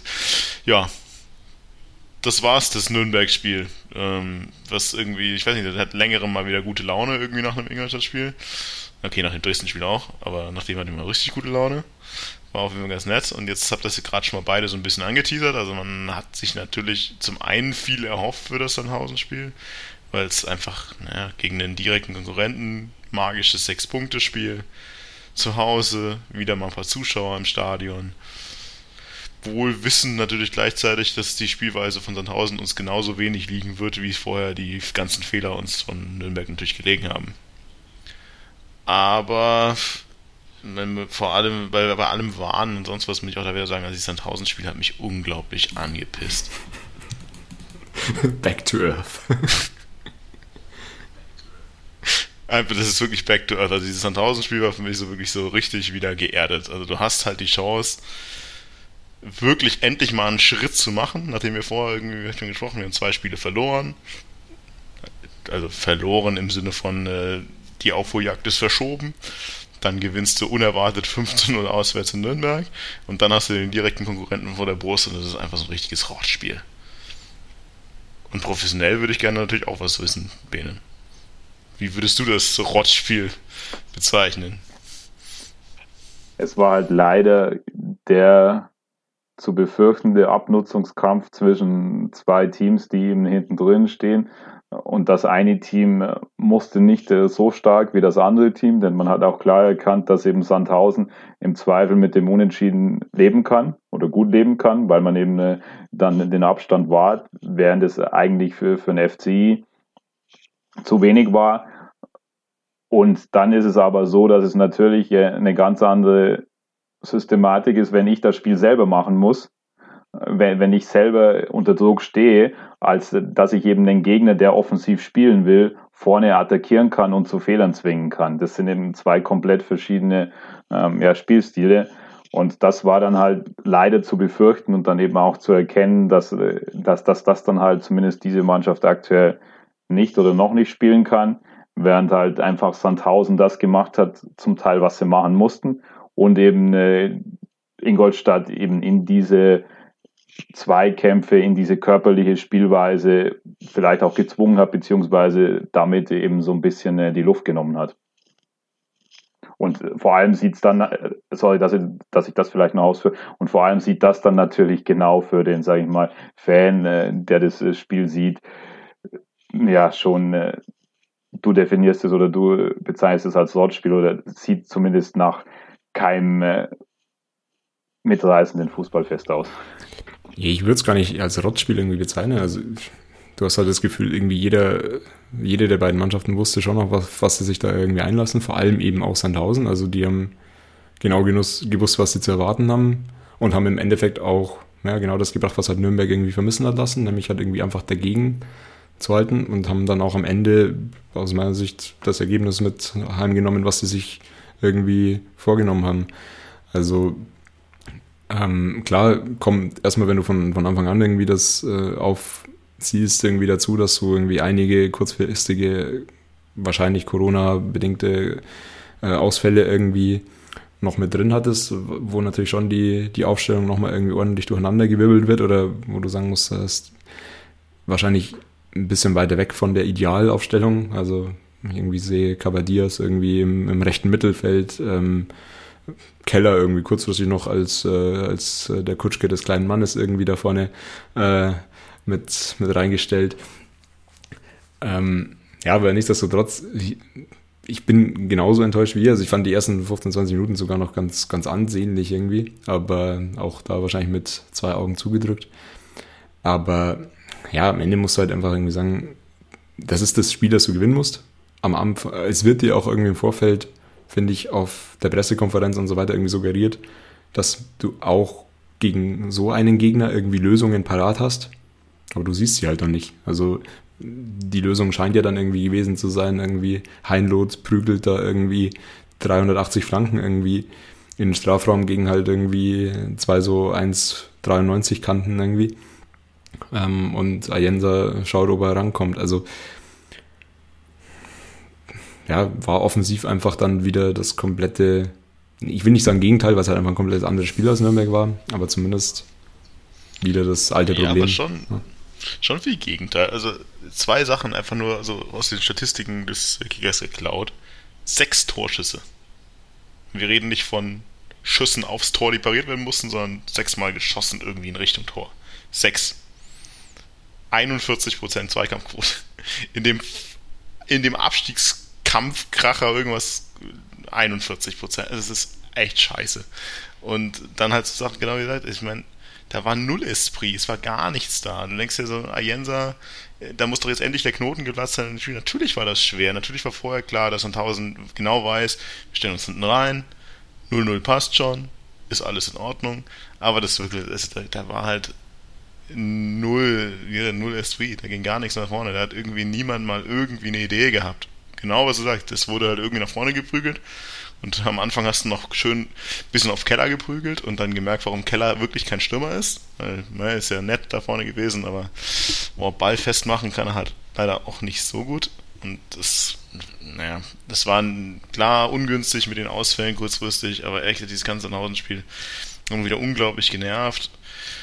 Dann kommt natürlich alles, wie es kommen muss. Dann kriegt dann Sapa eine gelb-rote Karte. Ich habe ehrlich gesagt immer noch nicht die Wiederholung von dieser zweiten gelben Karte bekommen. Aber im Stadion habe ich echt gedacht, ich raste komplett aus. Also dieser Schiedsrichter hat sich gefühlt irgendwie das ganze Spiel schon auf den eingeschossen. Also Sapa liegt zwischendurch mal irgendwie zwei Minuten am Boden und er lässt sie nicht behandeln.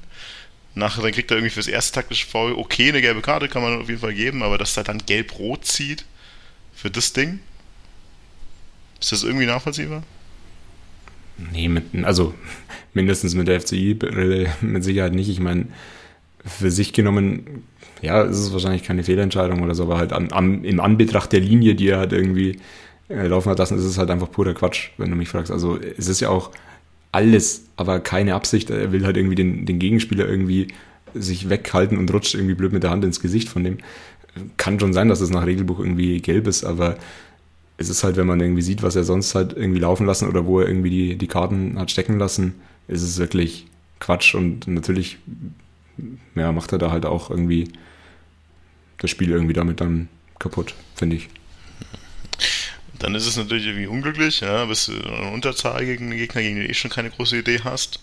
Aber was dann irgendwie für mich wirklich an dem Tag nur noch für Kopfschütteln gesorgt hat, ist, dass du dann vor allem in Form von, äh, von Stojanovic wirklich ein Zeitspiel auspackst, ohne, also ich, ich, ich werde nicht mehr, also wie man so hart penetrant und frech auf Zeit spielen kann im Abstiegsendspiel gegen natürlich du bist zu 10, ja, und aber du hast endlich wieder irgendwie ein paar Zuschauer im Stadion und du musst irgendwie mal rankommen. Du bist halt 10 Punkte dahinter hinter der ganzen Geschichte. Und dann spielst du so dermaßen auf Zeit, lässt dir die gelbe Karte noch geben. Ich glaube, weniger Freunde kannst du dir nicht machen vor der Südtribüne. Also es gab es nicht wenige, inklusive mir, die da doch sehr erbost waren und äh, ja, sich äh, auch da wieder vielleicht den Ex-Torhüter gewünscht hätten. Ja, also wir waren ja nebeneinander gestanden und haben auch da mal wieder unsere Meinung irgendwie geteilt und auch lautstark kundgetan. Ähm, und sind ja auch von dem einen oder anderen oder der einen oder anderen dann auch äh, im, auf der Süd irgendwie bestätigt worden. Ähm, mich würde Benes Meinung da tatsächlich auch nochmal interessieren. Ich habe schon auch noch Leute irgendwie danach gehört, die dann gesagt haben, naja, muss halt da den Punkt dann irgendwie mitnehmen und Sandhausen bringt nochmal irgendwie drei offensive Spieler und so weiter. Aber die Frage ist ja schon dann irgendwie, also wie viel Vertrauen hast du dann, dann in die Mannschaft, wenn du dann davon ausgehst, dass wenn ein, wenn du ein Mann weniger bist, äh, dass Sandhausen dann mit Sicherheit noch das 1-0 macht. Also ähm, ich sehe es wie du und ich bleibe auch bei meiner Meinung, dass du halt, dass du hast so wenig Spiele noch, wenn wir schon so viel drüber geredet, du spielst äh, gegen einen direkten Konkurrenten, ist ein Sechs-Punkte-Spiel daheim, da musst du auf Sieg gehen. Also klar musst du dann vielleicht nicht mit zehn Mann irgendwie äh, die, alle Schleusen irgendwie aufmachen und noch äh, drei Offensivspieler bringen, wenn du irgendwie ein Mann weniger bist, das mag ja sein, aber zumindest doch weiterhin nach vorne spielen und die Chance suchen. Also alles andere kannst du machen, aber dann halt nur, um irgendwie dann auf dem Papier irgendwie mehr Punkte in der Rückrunde zu holen als in der Hinrunde. Aber das ist dann Pseudo-Abstiegskampf, das hat für mich nichts mit irgendwie tatsächlich noch das zu versuchen, was immer suggeriert wird, nämlich halt tatsächlich äh, jeden, jede Chance äh, zu ergreifen, äh, die Klasse zu halten. Eine Ergänzung für, für, für Bienes Meinung. Ähm, wie du gesagt, genau wie du sagst, du musst ja nicht Harakiri spielen, so zählt aber du kannst doch nicht fünf Minuten von der Uhr nehmen. Und vor allem, was ich mir gesagt habe, also für mich war das auch nicht stringent. Also gefühlt hat Rehm draußen ein bisschen umgeflucht währenddessen. Und dann haben wir irgendwann in irgendwo Höhe der Mittellinie mal einen Freistoß und spielen den ohne Restverteidigung aus. Also nur der Freistoßspielende ist noch hinten, alle anderen sind sie vorne, aber gleichzeitig spielt er dann hinten wie ein Irre aufs Zeit. Also das hat sich mir auch in dem also gefühlt war da auch keine Einigkeit im Team. Also ein Teil war irgendwie schon der Meinung, wir machen da noch was. Und eine Person war definitiv der Meinung, wir machen heute gar nichts mehr. Und ich finde das halt vor allem, ich meine ganz ehrlich, du hast endlich wieder ein paar Zuschauer im Stadion. Du kannst das doch nicht so dermaßen jede Euphorie zerstören nach diesem Nürnberg-Spiel. Ich komme da nicht klar drauf. Sorry, Bene. Jetzt äh, zurück von, von Emotionen zu Fakten da ist der Marco mal wieder im Stadion und dann äh, hier sowas. Äh, das kannst du doch nicht bieten. Nein, also mich hat es auch überrascht, ähm, dass man, dass man das dann machte, weil eben, aber dazu kommen wir dann vielleicht auch gleich noch, denn in der aktuellen Situation ist es halt schon so, du hättest eigentlich in diesem Spiel die drei Punkte gebraucht.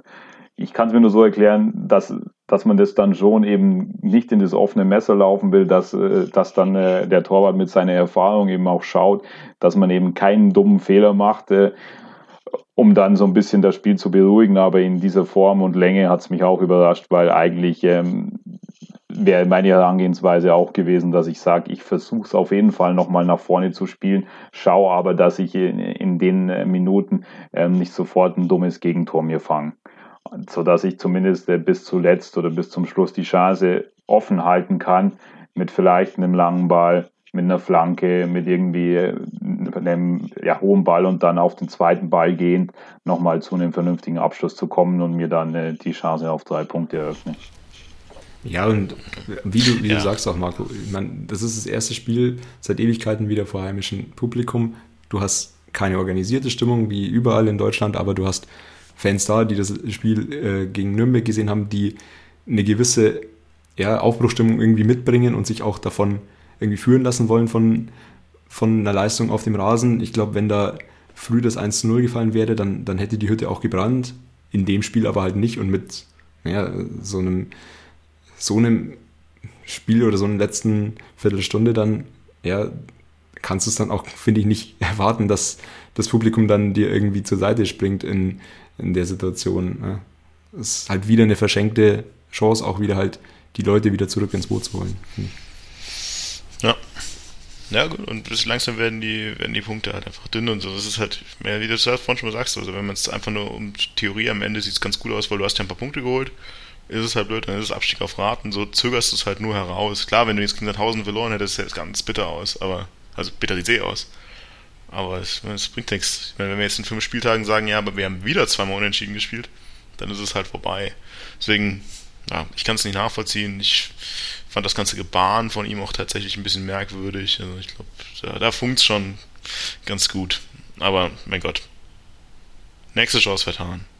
Nächstes Spiel. Was haben wir jetzt an den 23. Spieltag? gegen Bremen. Äh, Auswärtsspiel Bremen wieder, wieder ein richtiges Hammerspiel. Bremen davor siebenmal Folge gewonnen, oder? Also, wenn ich mich richtig erinnere. heißt, du gehst halt in dieses Spiel rein denkst dir, oh mein Gott, hoffentlich äh, sind Duxch und Füllkrug irgendwie kurzfristig mit Magen-Darm raus oder so. Ähm, weil sonst wird es, glaube ich, richtig eklig. Aber es hält sich in Grenzen, das eklig. Zumindest was äh, das Zählbare angeht am Ende des Tages. Also irgendwie haben wir es haben raus. Also das ist natürlich ein ganz anderes Spiel als gegen Nürnberg. Also da sind wir weit entfernt davon zu sagen, dass wir da wunderbar mitgespielt hätten und unglaublich, unglaublich den Gegner in die Wand gespielt hätten. Ähm ja, ich halte mich mal zurück mit meiner Einschätzung. Martin, du warst doch eh gerade schon. Ja, also das ist jetzt wiederum ein Spiel, wo ich schon sagen muss, ja, da, da, kannst du relativ wenig, mit Ausnahme vielleicht von der Chancenverwertung, tatsächlich irgendwie kritisieren. Das ist wieder mehr einfach irgendwie ein Gegner, der uns dann irgendwie für diese Spielweise entgegenkommt, ähm, wo, wo Platz ist für Konter. Ähm, klar bist du diesmal irgendwie nicht so kaltschnäuzig wie gegen Nürnberg, aber ich finde, da ist jetzt wenig Spielraum tatsächlich irgendwie sich darüber aufzuregen. Also ich bin da ganz, ja, also klar, es ist auch wieder, muss halt sagen, es hat der Punkt, der dir im Abschiedskampf einfach 0,0 hilft, aber es ist zumindest, äh, ja, was, wo ich sage, da bin ich mit einem guten Gefühl irgendwie rausgegangen aus dem Stadion. Also, da stimme ich äh, Martin in großen Teilen zu. Ähm, oder auch dir, Marco, klar war es nicht das Spiel, ähm, was gegen Nürnberg war, aber ich glaube, das konntest du auch nicht erwarten, dass dir das sofort wieder äh, gelingt, auch wenn natürlich äh, es vielleicht eine in Ansätzen ähnliche Systematik war. Du spielst auswärts bei einem Gegner, der deutlich andere Ambitionen hat, äh, aufzusteigen, beziehungsweise einfach im, im oberen Tabellendrittel steht und der dann sicher auch selber Fußball spielen will. Und dann war dann aber auch klar, dass das wahrscheinlich in der Form, wo die Bremer aktuell sind, dass die auch eben gewisse Chancen haben werden und gerade auch mit dem, mit dem äh, Potenzial in der Offensive vorne drin. Und ich finde dann auch, also gerade in der ersten Halbzeit hast du es nicht so schlecht gemacht. Also wenn du zu Ballgewinnen gekommen bist, dann wurde auch wieder, eben wie vorher erwähnt, sehr, sehr schnell mit ein, zwei Pässen ähm, wurde der Raum genutzt und du warst dann fast vor dem gegnerischen Tor. Und dann wäre es eben halt sehr, sehr wichtig gewesen, dass du eine dieser wirklich sehr, sehr vernünftigen Chancen auch eben machst, weil dann kann es eben zu einem, zu einem anderen Spiel kommen.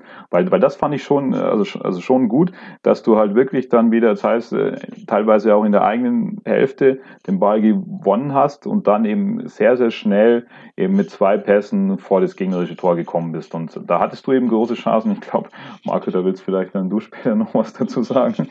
zu, äh, äh, zu zu, einem gewissen Spieler? Erstmal muss ich sagen, ich, ich, ich fand, nee, erstmal muss ich sagen, ich fand es gar nicht schlecht gemacht. Also, ich fand das Spiel gar nicht schlecht. Ehrlich gesagt, wir mit einem Bremen zu Hause vor relativ viel, genug Zuschauern, sieben Spiele in Folge gewonnen, absurd starkes Sturmduo da vorne drin. Man eigentlich musste davon ausgehen, dass es da richtige Haue gibt, habe ich nur gedacht. Deswegen, im Endeffekt finde ich das gar nicht schlecht. Das, Hast du einen dringenden Einwurf, Martin? Das ist so hey, ich, ich wollte noch sagen, äh, und dann noch dazu fällt Sapai irgendwie aus. Also da wurde mir halt auch noch Angst und Bange. Ne? Das ja, genau, also der, der, der für Stabilität und Ballbesitz gesorgt hat, fällt auch noch aus, genau, zusätzlich. Und dafür finde ich es gar nicht schlecht. Ich glaube, was da ganz klar geworden ist in dem Spiel, ist, wer die bessere Mannschaft ist.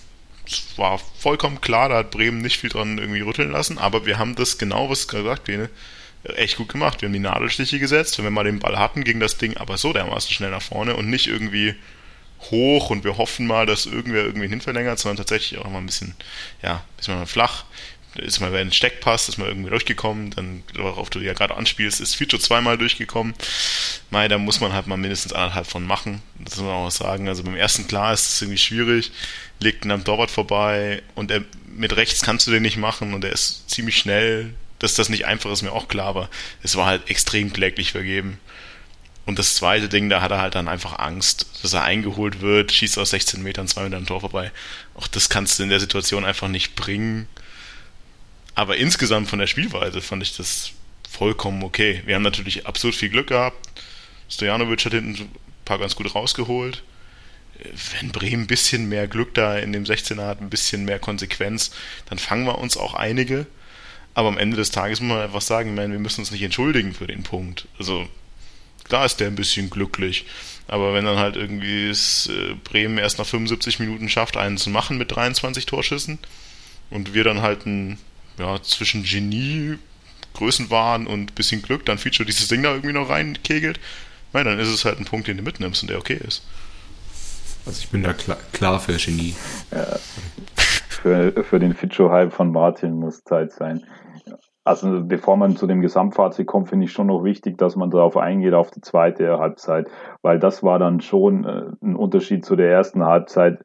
Also da hat man dann eben nicht mehr so stattgefunden, sondern hat sich sehr, sehr in die eigene Hälfte drängen lassen. Und da dachte man wirklich oder hatte dann das Gefühl von außen, okay, also irgendwann klingelt es jetzt dann, weil das, das war ja dann wirklich Dauerdruck und es, es, kam, äh, es kam eine Flanke nach der anderen und dann musste ja irgendwie auch, glaube ich, äh, kurz vor dem Tor war es dann irgendwie Antonic äh, auf der eigenen Linie retten. Also da hast du schon gemerkt, es nimmt immer mehr zu und da fand ich es fand ich da ein bisschen, oder hätte ich mir auf jeden Fall deutlich mehr gewünscht, dass ich zumindest situativ äh, noch irgendwie mal auch äh, höher dann angreife und so weiter, um ein bisschen Entlastung zu schaffen.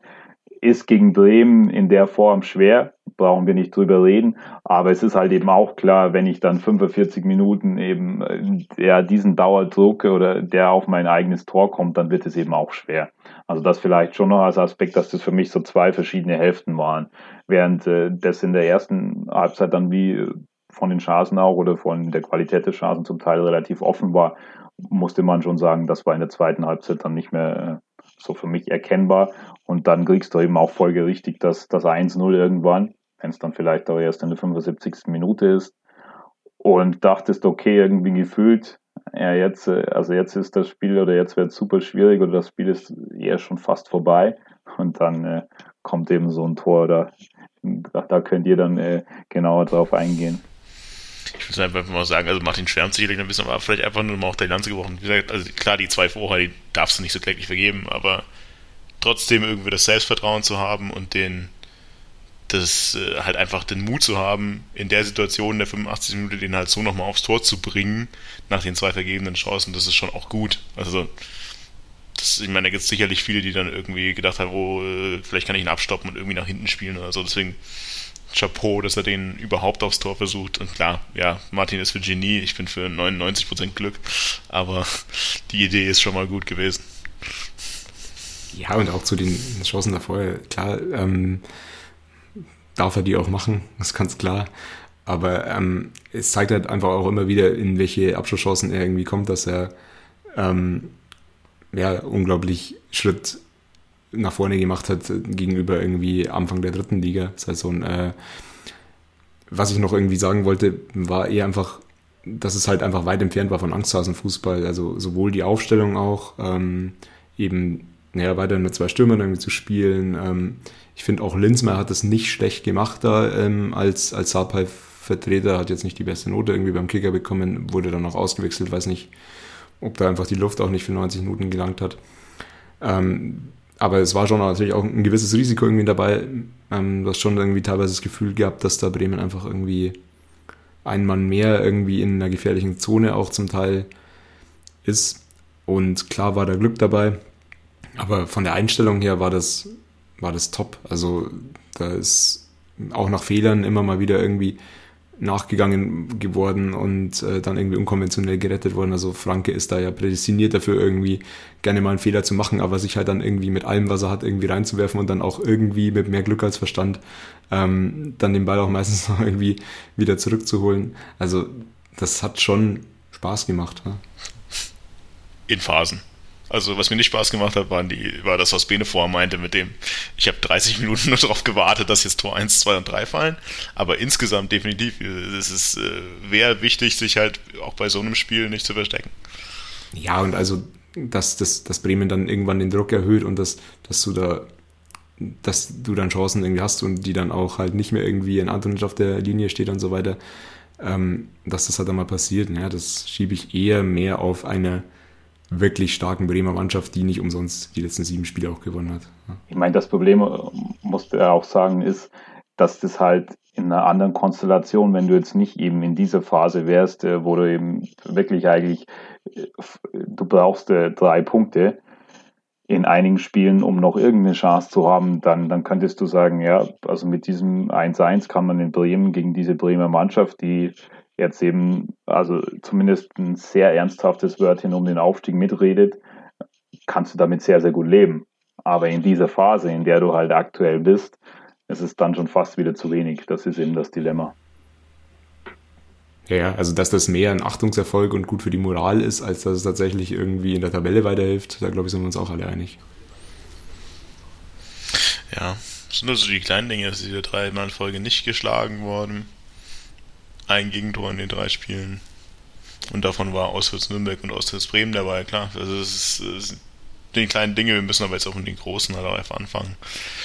Mm, wir haben über die Spieler jetzt schon mal einen so teilweise geredet, aber jetzt haben wir sechs Neuzugänge. Sie haben alle schon gespielt, manche mehr, manche weniger.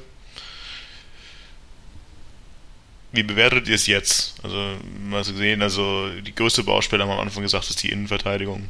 Da hat jetzt dann, ja doch, Muslio ab und zu mal gespielt, Stefano, glaube ich, nur einmal, oder? Das hat schon zwei Spiele gespielt, weiß es nicht genau.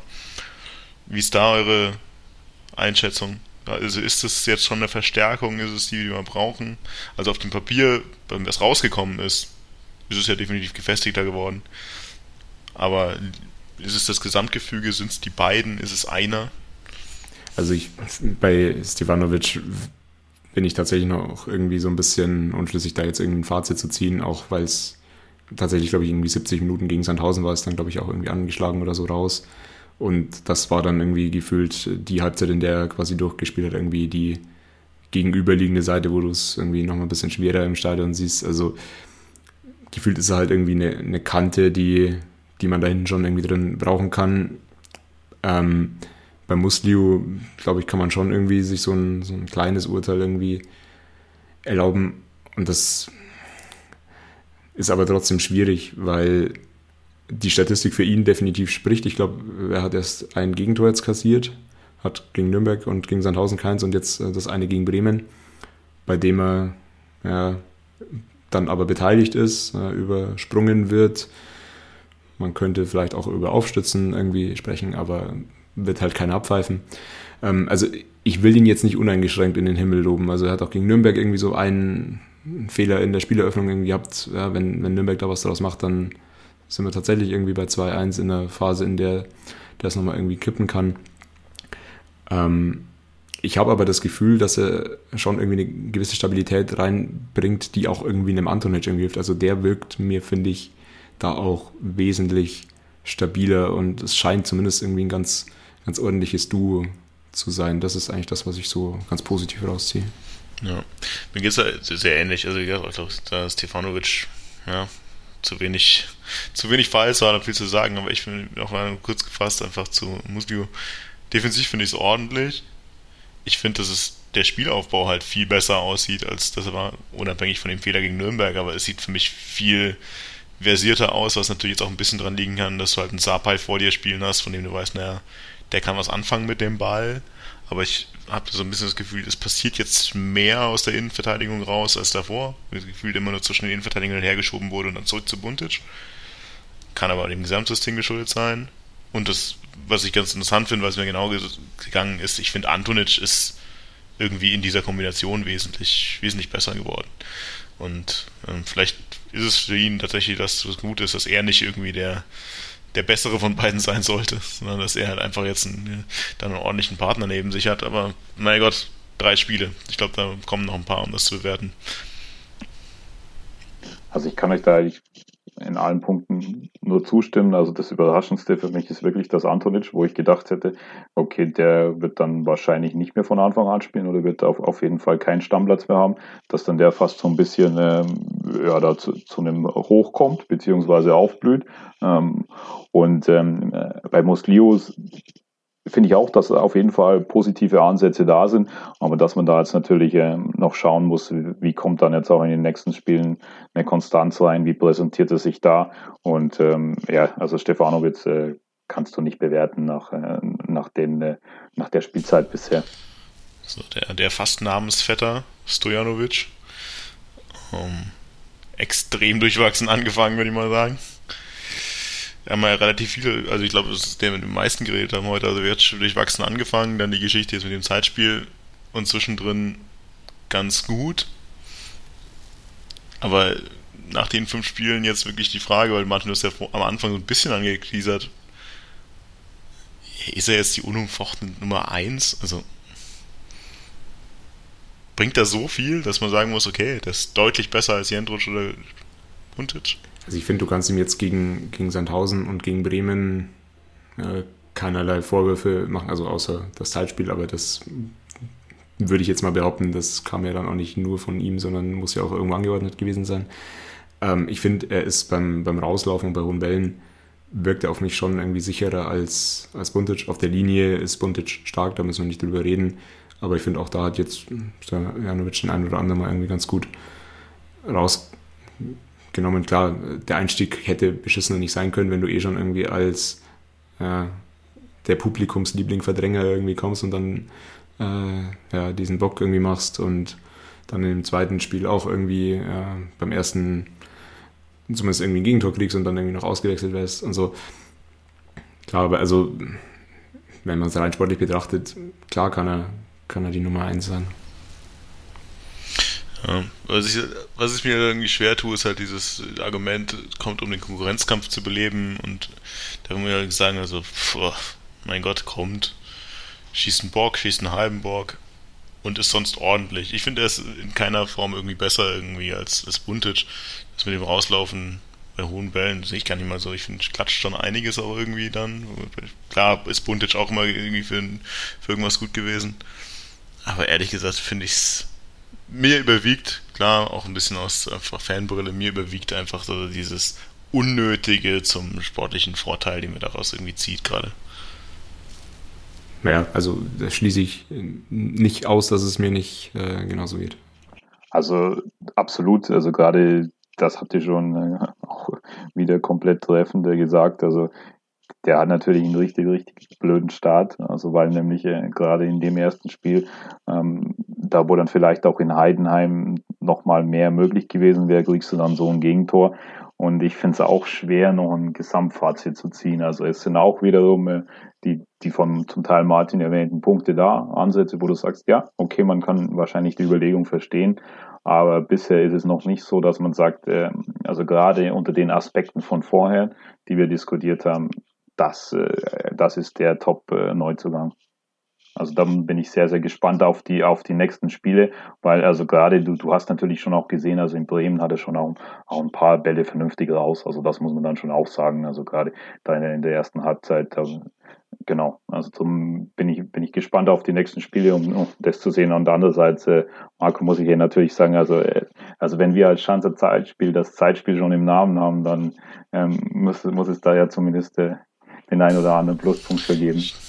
Ich glaube, du hast die Stellungnahme auf Twitter nicht gelesen. Ich habe mich in unserem Namen äh, heftigst distanziert von diesem Zeitspiel, das unseren Namen hier diskreditiert. An der Stelle nochmal, ich bin immer noch der Meinung. Egal. Aber ich glaube, wie du schon sagst, also ich glaube, wir brauchen auch einfach noch ein paar Spiele, um da irgendwie ein richtiges Fazit zu ziehen. Es geht ja gerade so ein bisschen das Gefühl. Ich meine, über, über Sabai haben wir jetzt vorher schon mal einiges gesagt. Also, der tut uns richtig gut. Also, das ist schon richtig, richtig gut. Und mich wundert es tatsächlich, also ich habe nach den, vor allem nach dem Spiel gegen Club nochmal nachgeschaut gehabt, also, dass wir den tatsächlich nicht ausgeliehen haben, sondern dass wir den verpflichtet haben. Also, äh, okay, gut. Finde ich toll. Jetzt hoffen wir mal, dass die Vertragsmodalitäten auch so sind, dass wir ihn, egal wie die Saison ausgeht, auch noch unter Vertrag haben. Aber das ist, glaube ich, und das haben wir vorher schon gesagt, einer der besten Transfers seit einer ganz, lang, ganz langen Zeit, auch wenn es jetzt erst fünf Spiele waren und wir vielleicht in zehn Spielen sagen, naja, okay, gucken wir mal nochmal. Ja, ansonsten, wen haben wir noch? Pick, weiß nicht, Licht und Schatten, oder? Also teilweise vor allem dieses Clubspiel gigantisch und dann Spiele, bei denen puh, ungenaue Abspiele, irgendwie auch nicht so wirklich ballsicher teilweise. Da bin ich mir noch nicht ganz sicher. Nicht, wie, wie ihr euer Bild bisher gemacht habt. Also ich finde, man kann auch da wieder die Überlegung erkennen, warum er in dieses Spielsystem reinpasst und warum man ihn geholt hat. Aber ich sehe es wie du im Endeffekt. Ja, er hat diese Qualität gegen Nürnberg auch blitzen lassen, ähm, hat dieses 1-0 halt mit einer Einzelleistung auch irgendwie erzielt. Ähm, ist aber halt in den anderen Spielen sehr häufig auch mal irgendwie zu verspielt und ja, trennt sich dann nicht im besten Moment irgendwie vielleicht vom Ball oder macht zu wenig da irgendwie draus. Positiv kann man aber auch schon halt irgendwie sehen, dass er ja, die individuelle Klasse irgendwie mitbringt, um halt auch mal irgendwie vielleicht ein oder zwei irgendwie aussteigen zu lassen und glaube ich auch einen ganz ordentlichen Abschluss irgendwie hat, um dann halt ja, mal ein Tor zu machen. Also ich finde, dass er vom Spielertyp her sehr, sehr gut reinpasst. Also gerade zu dem Fußball, den eben Rehm spielen will. Und dass, dass man natürlich aber auch quasi zum Beispiel so eine Einzelaktion wie bei Nürnberg im, im Hinterkopf hat und dass, dass da aber natürlich also diese Konstanze oder dass es da auf jeden Fall noch deutlich, deutlich Potenzial nach oben äh, gibt. Also gerade wenn man dann eben so ein Spielertyp ist, eben der, der oftmals ins Eins gegen Eins gehen kann, dann ist natürlich auch wichtig, äh, eine Entscheidungsfindung, eine gute Entscheidungsfindung zu haben, okay, jetzt ist es sinnvoll, in so ein 1 gegen 1 zu gehen und jetzt ist vielleicht ein Pass oder eine andere Aktion sinnvoller. Auch da wird die Zeit zeigen, auch wenn wir ihn noch über nur ausgeliehen haben, also das wird die Zeit eher nur noch elf Spiele sein, höchstwahrscheinlich. Den letzten Zugang ist vielleicht auch eher schwer, noch was zu sagen. Suleimani hat zwar schon ein Tor geschossen gegen Nürnberg in seinen 15 Minuten Einsatz, dann nochmal eine halbe Halbzeit, also eine Halbzeit gegen, gegen Sandhausen gespielt, aber so richtig, äh, also ich zumindest, würde jetzt gerade noch gar nicht so viel dazu sagen wollen, können tatsächlich. Ja. Er hat natürlich gegen Sandhausen auch jetzt irgendwie nicht dazu beigetragen, dass da ähm, offensiv was ging. Andererseits war er ja wahrscheinlich nicht ohne Grund irgendwie kurzfristig dann auch äh, aus der Startelf raus, in der er eigentlich schon auf dem Spielberichtsbogen irgendwie stand. Also weiß dann nicht, ob, ob er da hundertprozentig fit war. Habe auch irgendwie jetzt gegen, gegen Bremen wurde er ja auch nur eingewechselt gehört, dass er da auch irgendwie mit der Rippe oder so irgendwie unter der Woche Probleme hatte. Also ja, muss man auch mal schauen. Ich, ich meine, er kam ja auch jetzt nicht als Goalgetter. Ähm, das hat ja äh, jetzt seine Vita auch nicht unbedingt hergegeben, aber ich glaube, er bringt auch das Tempo mit, plus ist aber auch bullig groß genug, um irgendwie vielleicht mal ja, ein Kopfballduell zu gewinnen. Insofern auch da kann man irgendwie einen Sinn dahinter erkennen. Ist es auch wieder der bessere Kutschke-Typ, theoretisch. Also nee. Vom ja, aber so als, aber so als Bande-Spieler da tatsächlich taugt, das ist die andere Frage. Also ich sehe ihn schon als anderen Typ als jetzt Schmidt und, und Kutschke, hätte ich gesagt. Ja, da tue ich mir ein bisschen schwer. Von, von allein von der Physis würde ich das noch sagen, aber ich tue mir echt schwer, gerade das mehr einzuschätzen als das. Ein bisschen ein paar Minuten mehr her. Jetzt haben wir es vorhin schon gesagt, also wir hatten, haben über die Abgänge geredet. Ein paar sind irgendwie aus den Mentalitäten irgendwie blöd. Ein paar haben wir uns auch sportlich gefragt, was es soll. Vermissen wir jetzt aktuell Beister und Stendera? Bei allen anderen würde ich jetzt gerade eh mal ausklammern, dass sie sportlich irgendwie eine Rolle gespielt hätten. Nee. Also stimme ich komplett zu, also gerade in diesem System, was du spielen willst. Wie bewertet ihr die Transferphase jetzt? Um jetzt grad, wir haben gerade schon gesagt, das ist ein paar Spieler ist gewesen, ein paar kann man auch gar nicht bewerten, aber jetzt Gefühl nach fünf Spielen, ähm, das, was erhofft war, mehr, weniger? Also von den Leistungen jetzt, die die Spieler gebracht haben, die verpflichtet wurden, ja, genau, einfach jetzt noch fünf Spielen, so viel man es halt irgendwie bewerten kann, ist es das, was ihr euch erhofft habt aus dem Qualitäts, ja, Qualitätsboost aus dem Winter oder eben an irgendwelcher also Stellen? haben sie schon, glaube ich, jetzt bei diesen einzelnen Spielern, ähm, also erwähnt, du hast auf jeden Fall Spieler, wo du sagst, klar, Verstärkung. Du hast dann aber auch ähm, Spieler, wo du sagst, die Ansätze sind sichtbar und das kann auf jeden Fall sehr, sehr viel Sinn ergeben. Aber ähm, da ist es natürlich auch schwer, jetzt, äh, jetzt schon eine Einschätzung zu treffen, weil, wie schon auch erwähnt, der eine Spieler war auch schon früher da, der andere Spieler kam erst kurz vor Transferschluss dazu. Das, dann geht es auch wieder, wie sich die Mannschaft dann einspielen kann. Und dann hattest du zum Teil dann wieder eben äh, Ausfälle, beziehungsweise durch Corona wurde was durcheinander gewirbelt. Da ist es natürlich auch schwer, dann jetzt schon äh, also eine komplette Einschätzung zu treffen. Und dann hast du halt so Spieler wie eben ähm, Soleimani oder Stefanovic, ähm, die eben noch sehr, sehr wenig gespielt haben, wo du jetzt nicht sagen kannst, äh, hier, welche Rolle werden die auch in Zukunft spielen. Also zum, auf jeden Fall, auf jeden Fall äh, quasi ein gemischtes Fazit, aber mit, ähm, also mit, wo ich schon sage, ja, also die Transfers scheinen für mich äh, stimmig zu sein und Sinn zu ergeben. Aber mein, mein Punkt eben wahrscheinlich halt eben deutlich zu spät und ich hätte mir das dann, wenn möglich, schon früher gewünscht.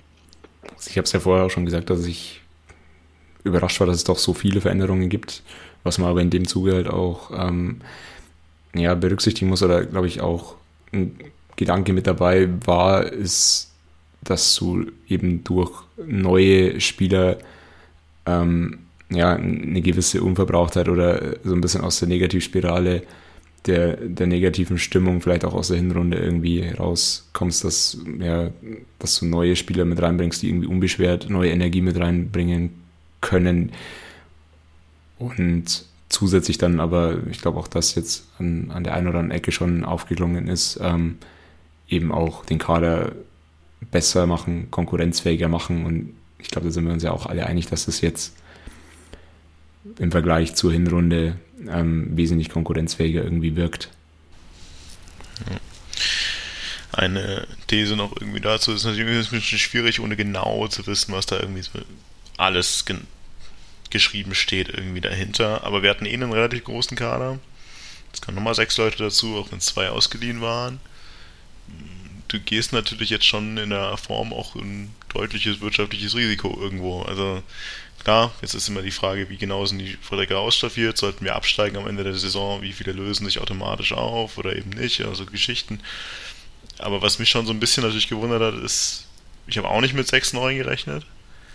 Vor allem eben auch aus dem Hintergrund, du hast eh einen Riesenkader, du musst die Leute alle bezahlen, du hast drei Trainer auf der Payroll, hast auch noch zusätzlich einen äh, sportlichen Leiter, wie auch immer es genau hieß, auch noch auf der Payroll theoretisch.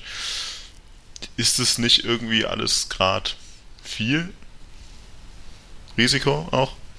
vor dem Hintergrund, dass es verdammt große Aufgabe war, das noch einzuholen? Das ist halt super schwer von außen zu beurteilen, also ohne die genauen Zahlen, die internen Budgetplanung zu kennen, also wie sehr jetzt das ich das Risiko fahre und das auf Kante genäht ist, da fällt es mir halt wirklich schwer, das von außen zu beurteilen. Also das glaube ich, da bräuchte man einfach mehr, sage ich mal, Inside-Informationen. Also natürlich, wie gesagt, die, die sechs Transfers, das sollte eigentlich nie der Fall sein, dass du im Winter sechs Transfers machen willst oder sollst oder musst, weil das deutet immer darauf hin, dass du halt, äh, dass irgendwas nicht passt, dass du wahrscheinlich dann äh, zu lange irgendwas, äh, irgendwie vielleicht die Probleme überdeckt hast, ähm, weil das muss, muss ja dann schon immer das Ziel sein, dass ich im Sommer sowas mache. Und ich glaube schon, dass dann einfach erkennbar ist, dass, dass einfach der Plan, den man äh, im Sommer vorhatte, also mit einer fast unveränderten Mannschaft und dann, wenn dann erst auf den letzten quasi Transfertagen, wo die Transfers kamen, dann da in die zweite Liga zu gehen, dass der einfach äh, nicht aufgegangen ist. Also ich glaube, das Vertrauen habe ich jetzt zumindest schon, dass die Entscheidungen, die da im Winter getroffen wurden, jetzt nicht komplettes Risiko sind, ähm, dass wenn wir absteigen, da der, der Laden irgendwie zusammenbricht. Ähm, dafür ist glaube ich, jedem im Verein schon bewusst genug, dass dieses Szenario dritte Liga realistisch ist. Ähm, dafür sprechen ja auch irgendwie Laien und so weiter. Ähm, ich denke, klar, hat man nochmal irgendwie so eine gewisse Abwägung irgendwie getroffen zwischen Ausgaben und irgendwie sich wehrlos irgendwie ergeben.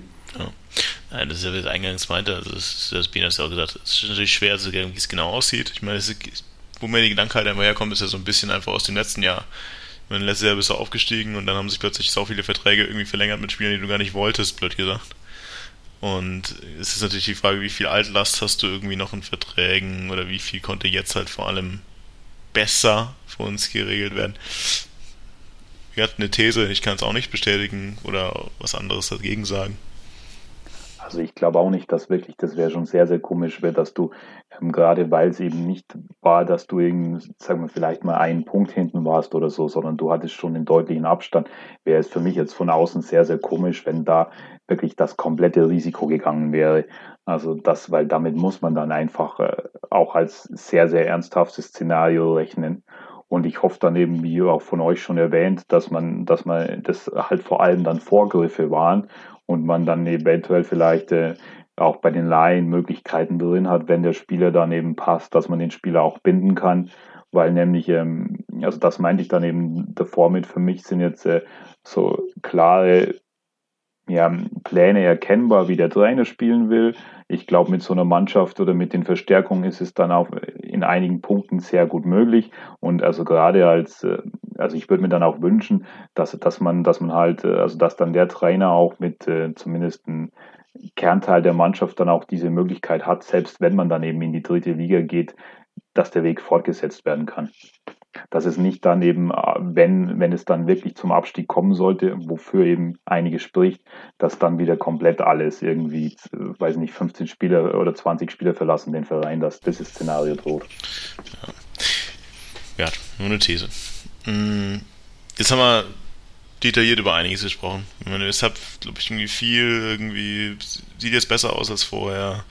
Definitiv der Punkteschnitt besser aus als vorher, aber nur mal irgendwie auf dem Papier. Also wir haben jetzt mit Rehm sieben Spiele gespielt, acht Punkte geholt.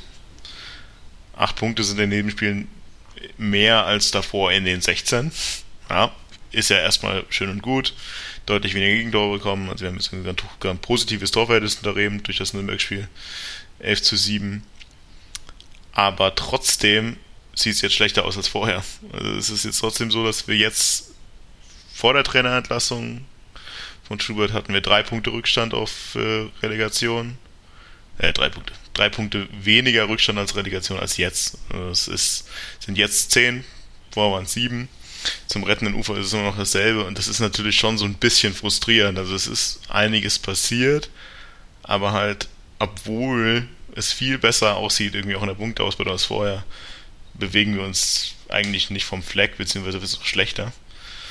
Und jetzt ist natürlich tatsächlich die Frage, was stimmt uns aktuell in welcher Form positiv, dass wir das noch weiter rumreißen können. Also für positive Sachen bin ich hier nicht zuständig. Ähm. Bene. Ja, ich bin ja auch, äh, du hast mir ja gesagt, äh, für die nüchternen sachlichen Analysen. Insofern kann ich damit, glaube ich, auch nicht dienen. Und ja, ich, ich kann auch ein bisschen nüchtern sachlich weitermachen, weil es ist natürlich ein bisschen, ein bisschen interessant tatsächlich, also Sachen wie, du hattest vorne einen Punkteschnitt von, keine Ahnung, 0,4 oder so, also vor, vor Rehm. Du hast jetzt mit Rehm einen Punkteschnitt von 1,1 bisschen was. Ja. Und wenn man mal realistisch sehen, also ich weiß nicht, wir haben, jetzt 15 Punkte.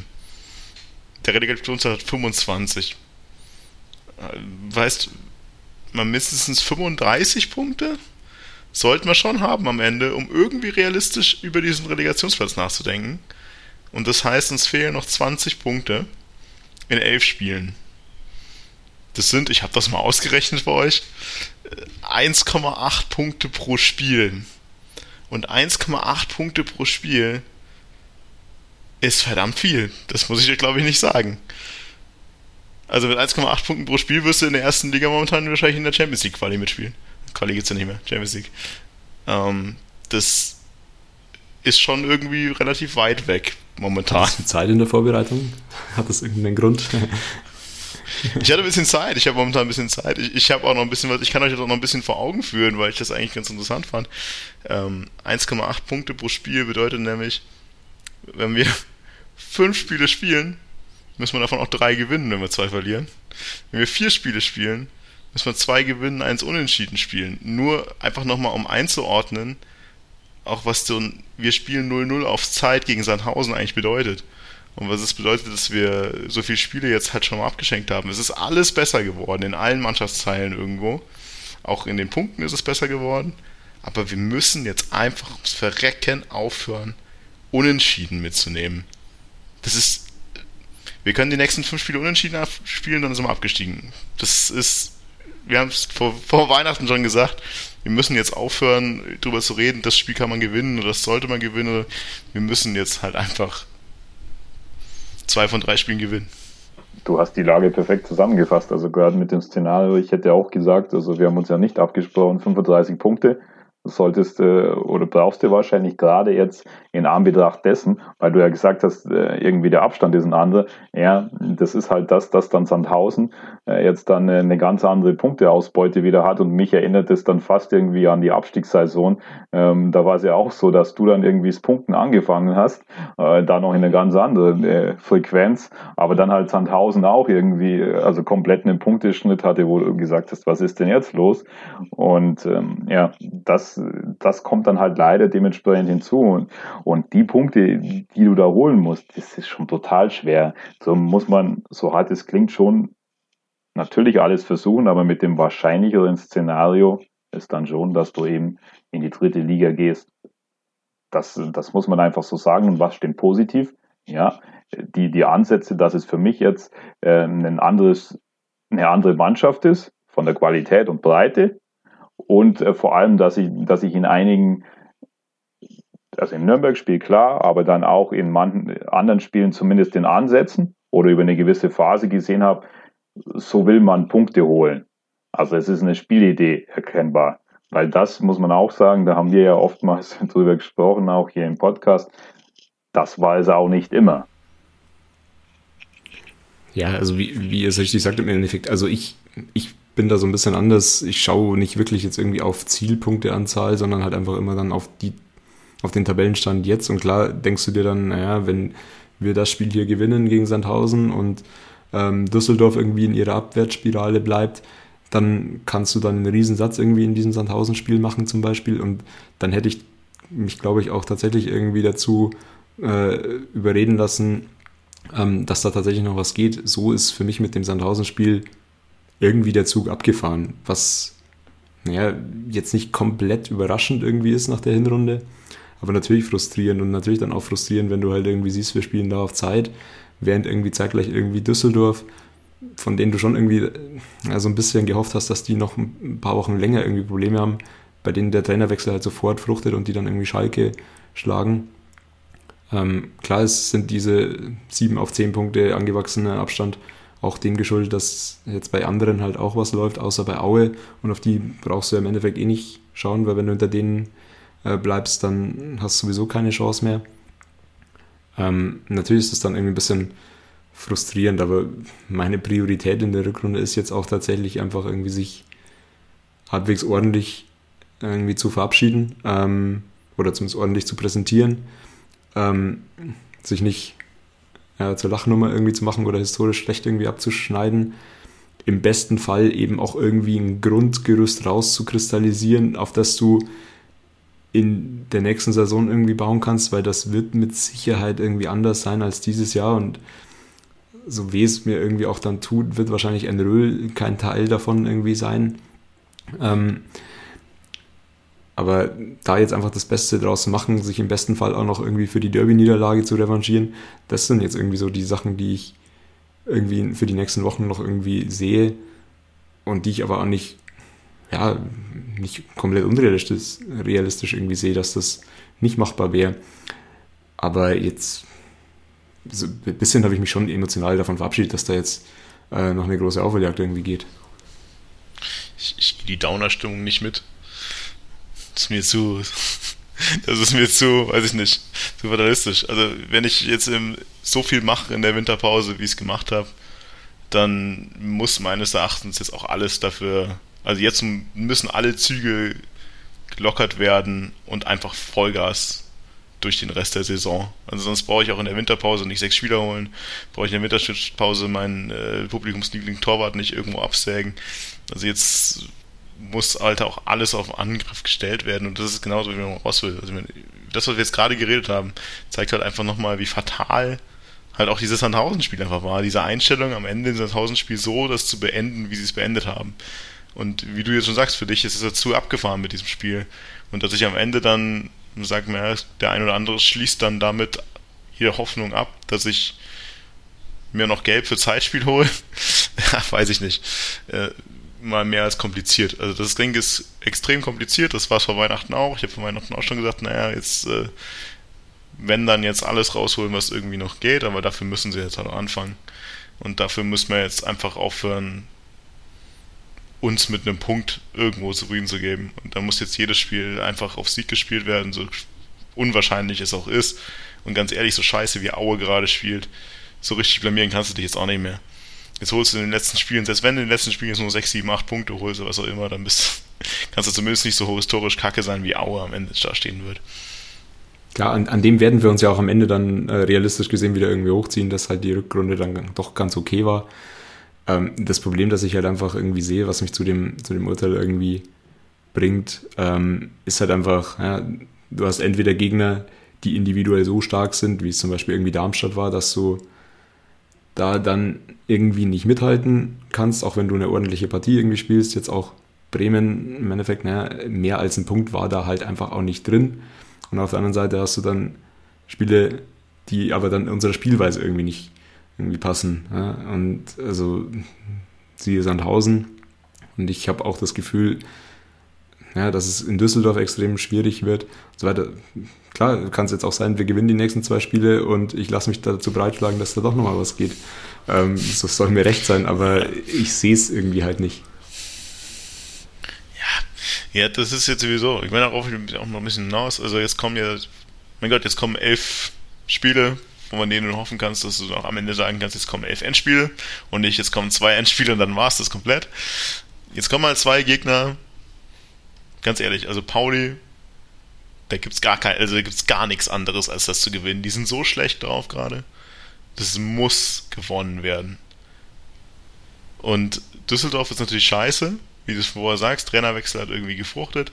Allerdings ist das jetzt natürlich auch wieder so ein bisschen die, die Martin FC Ingolstadt äh, Sicht, weil nur weil die jetzt mal ein Spiel gewinnen mit einem neuen Trainer, was haben wir schon für mal ein Spiel gewonnen mit einem neuen Trainer? Äh, ja, das ist noch lange nicht äh, zu Ende geschrieben, dass bei denen jetzt wirklich gut läuft. Und äh, wir haben natürlich irgendwie unglückliche Situationen, dass jetzt so Mannschaften wie Kiel, wie Sandhausen irgendwie in der Rückrunde ganz gut laufen, noch besser als wir laufen und deswegen halt auch der Abstand irgendwie schlechter geworden ist. Aber auf der anderen Seite hast halt auch Rostock und Dresden, die jetzt irgendwie auch langsam dem gerecht werden, was man am Anfang auch gedacht hätte, hat auch Aufsteiger, denen jetzt irgendwie in der Rückrunde schon so ein bisschen die Luft ausgeht. Mei, also wenn wir uns irgendwo dran klammern wollen, dann ist es das, du von Düsseldorf, Dresden oder Rostock nur einen überholen musst. Nur. Genau zu wissen, wie schwierig das alles wird, aber genau eben zu sagen, naja gut, also äh, jetzt habt ihr in der Winterpause so dermaßen viel rumgerührt da in dem Verein, dann bringt es jetzt auch anständig zu Ende. Also dann haut jetzt halt auch mal richtig durch. Und wenn die gegen Pauli wieder irgendwie kurz vor Schluss auf Zeit spielen bei einem Unentschieden, also dann garantiert für gar nichts. Dann kannst du da auch wirklich, dann kannst du die Hälfte rausschmeißen, absperren. Hier habt ihr es zuerst gehört. Mann, toll. Zwischendurch, als wir über das Nürnberg-Spiel gesprochen haben, war noch richtig gute Stimmung.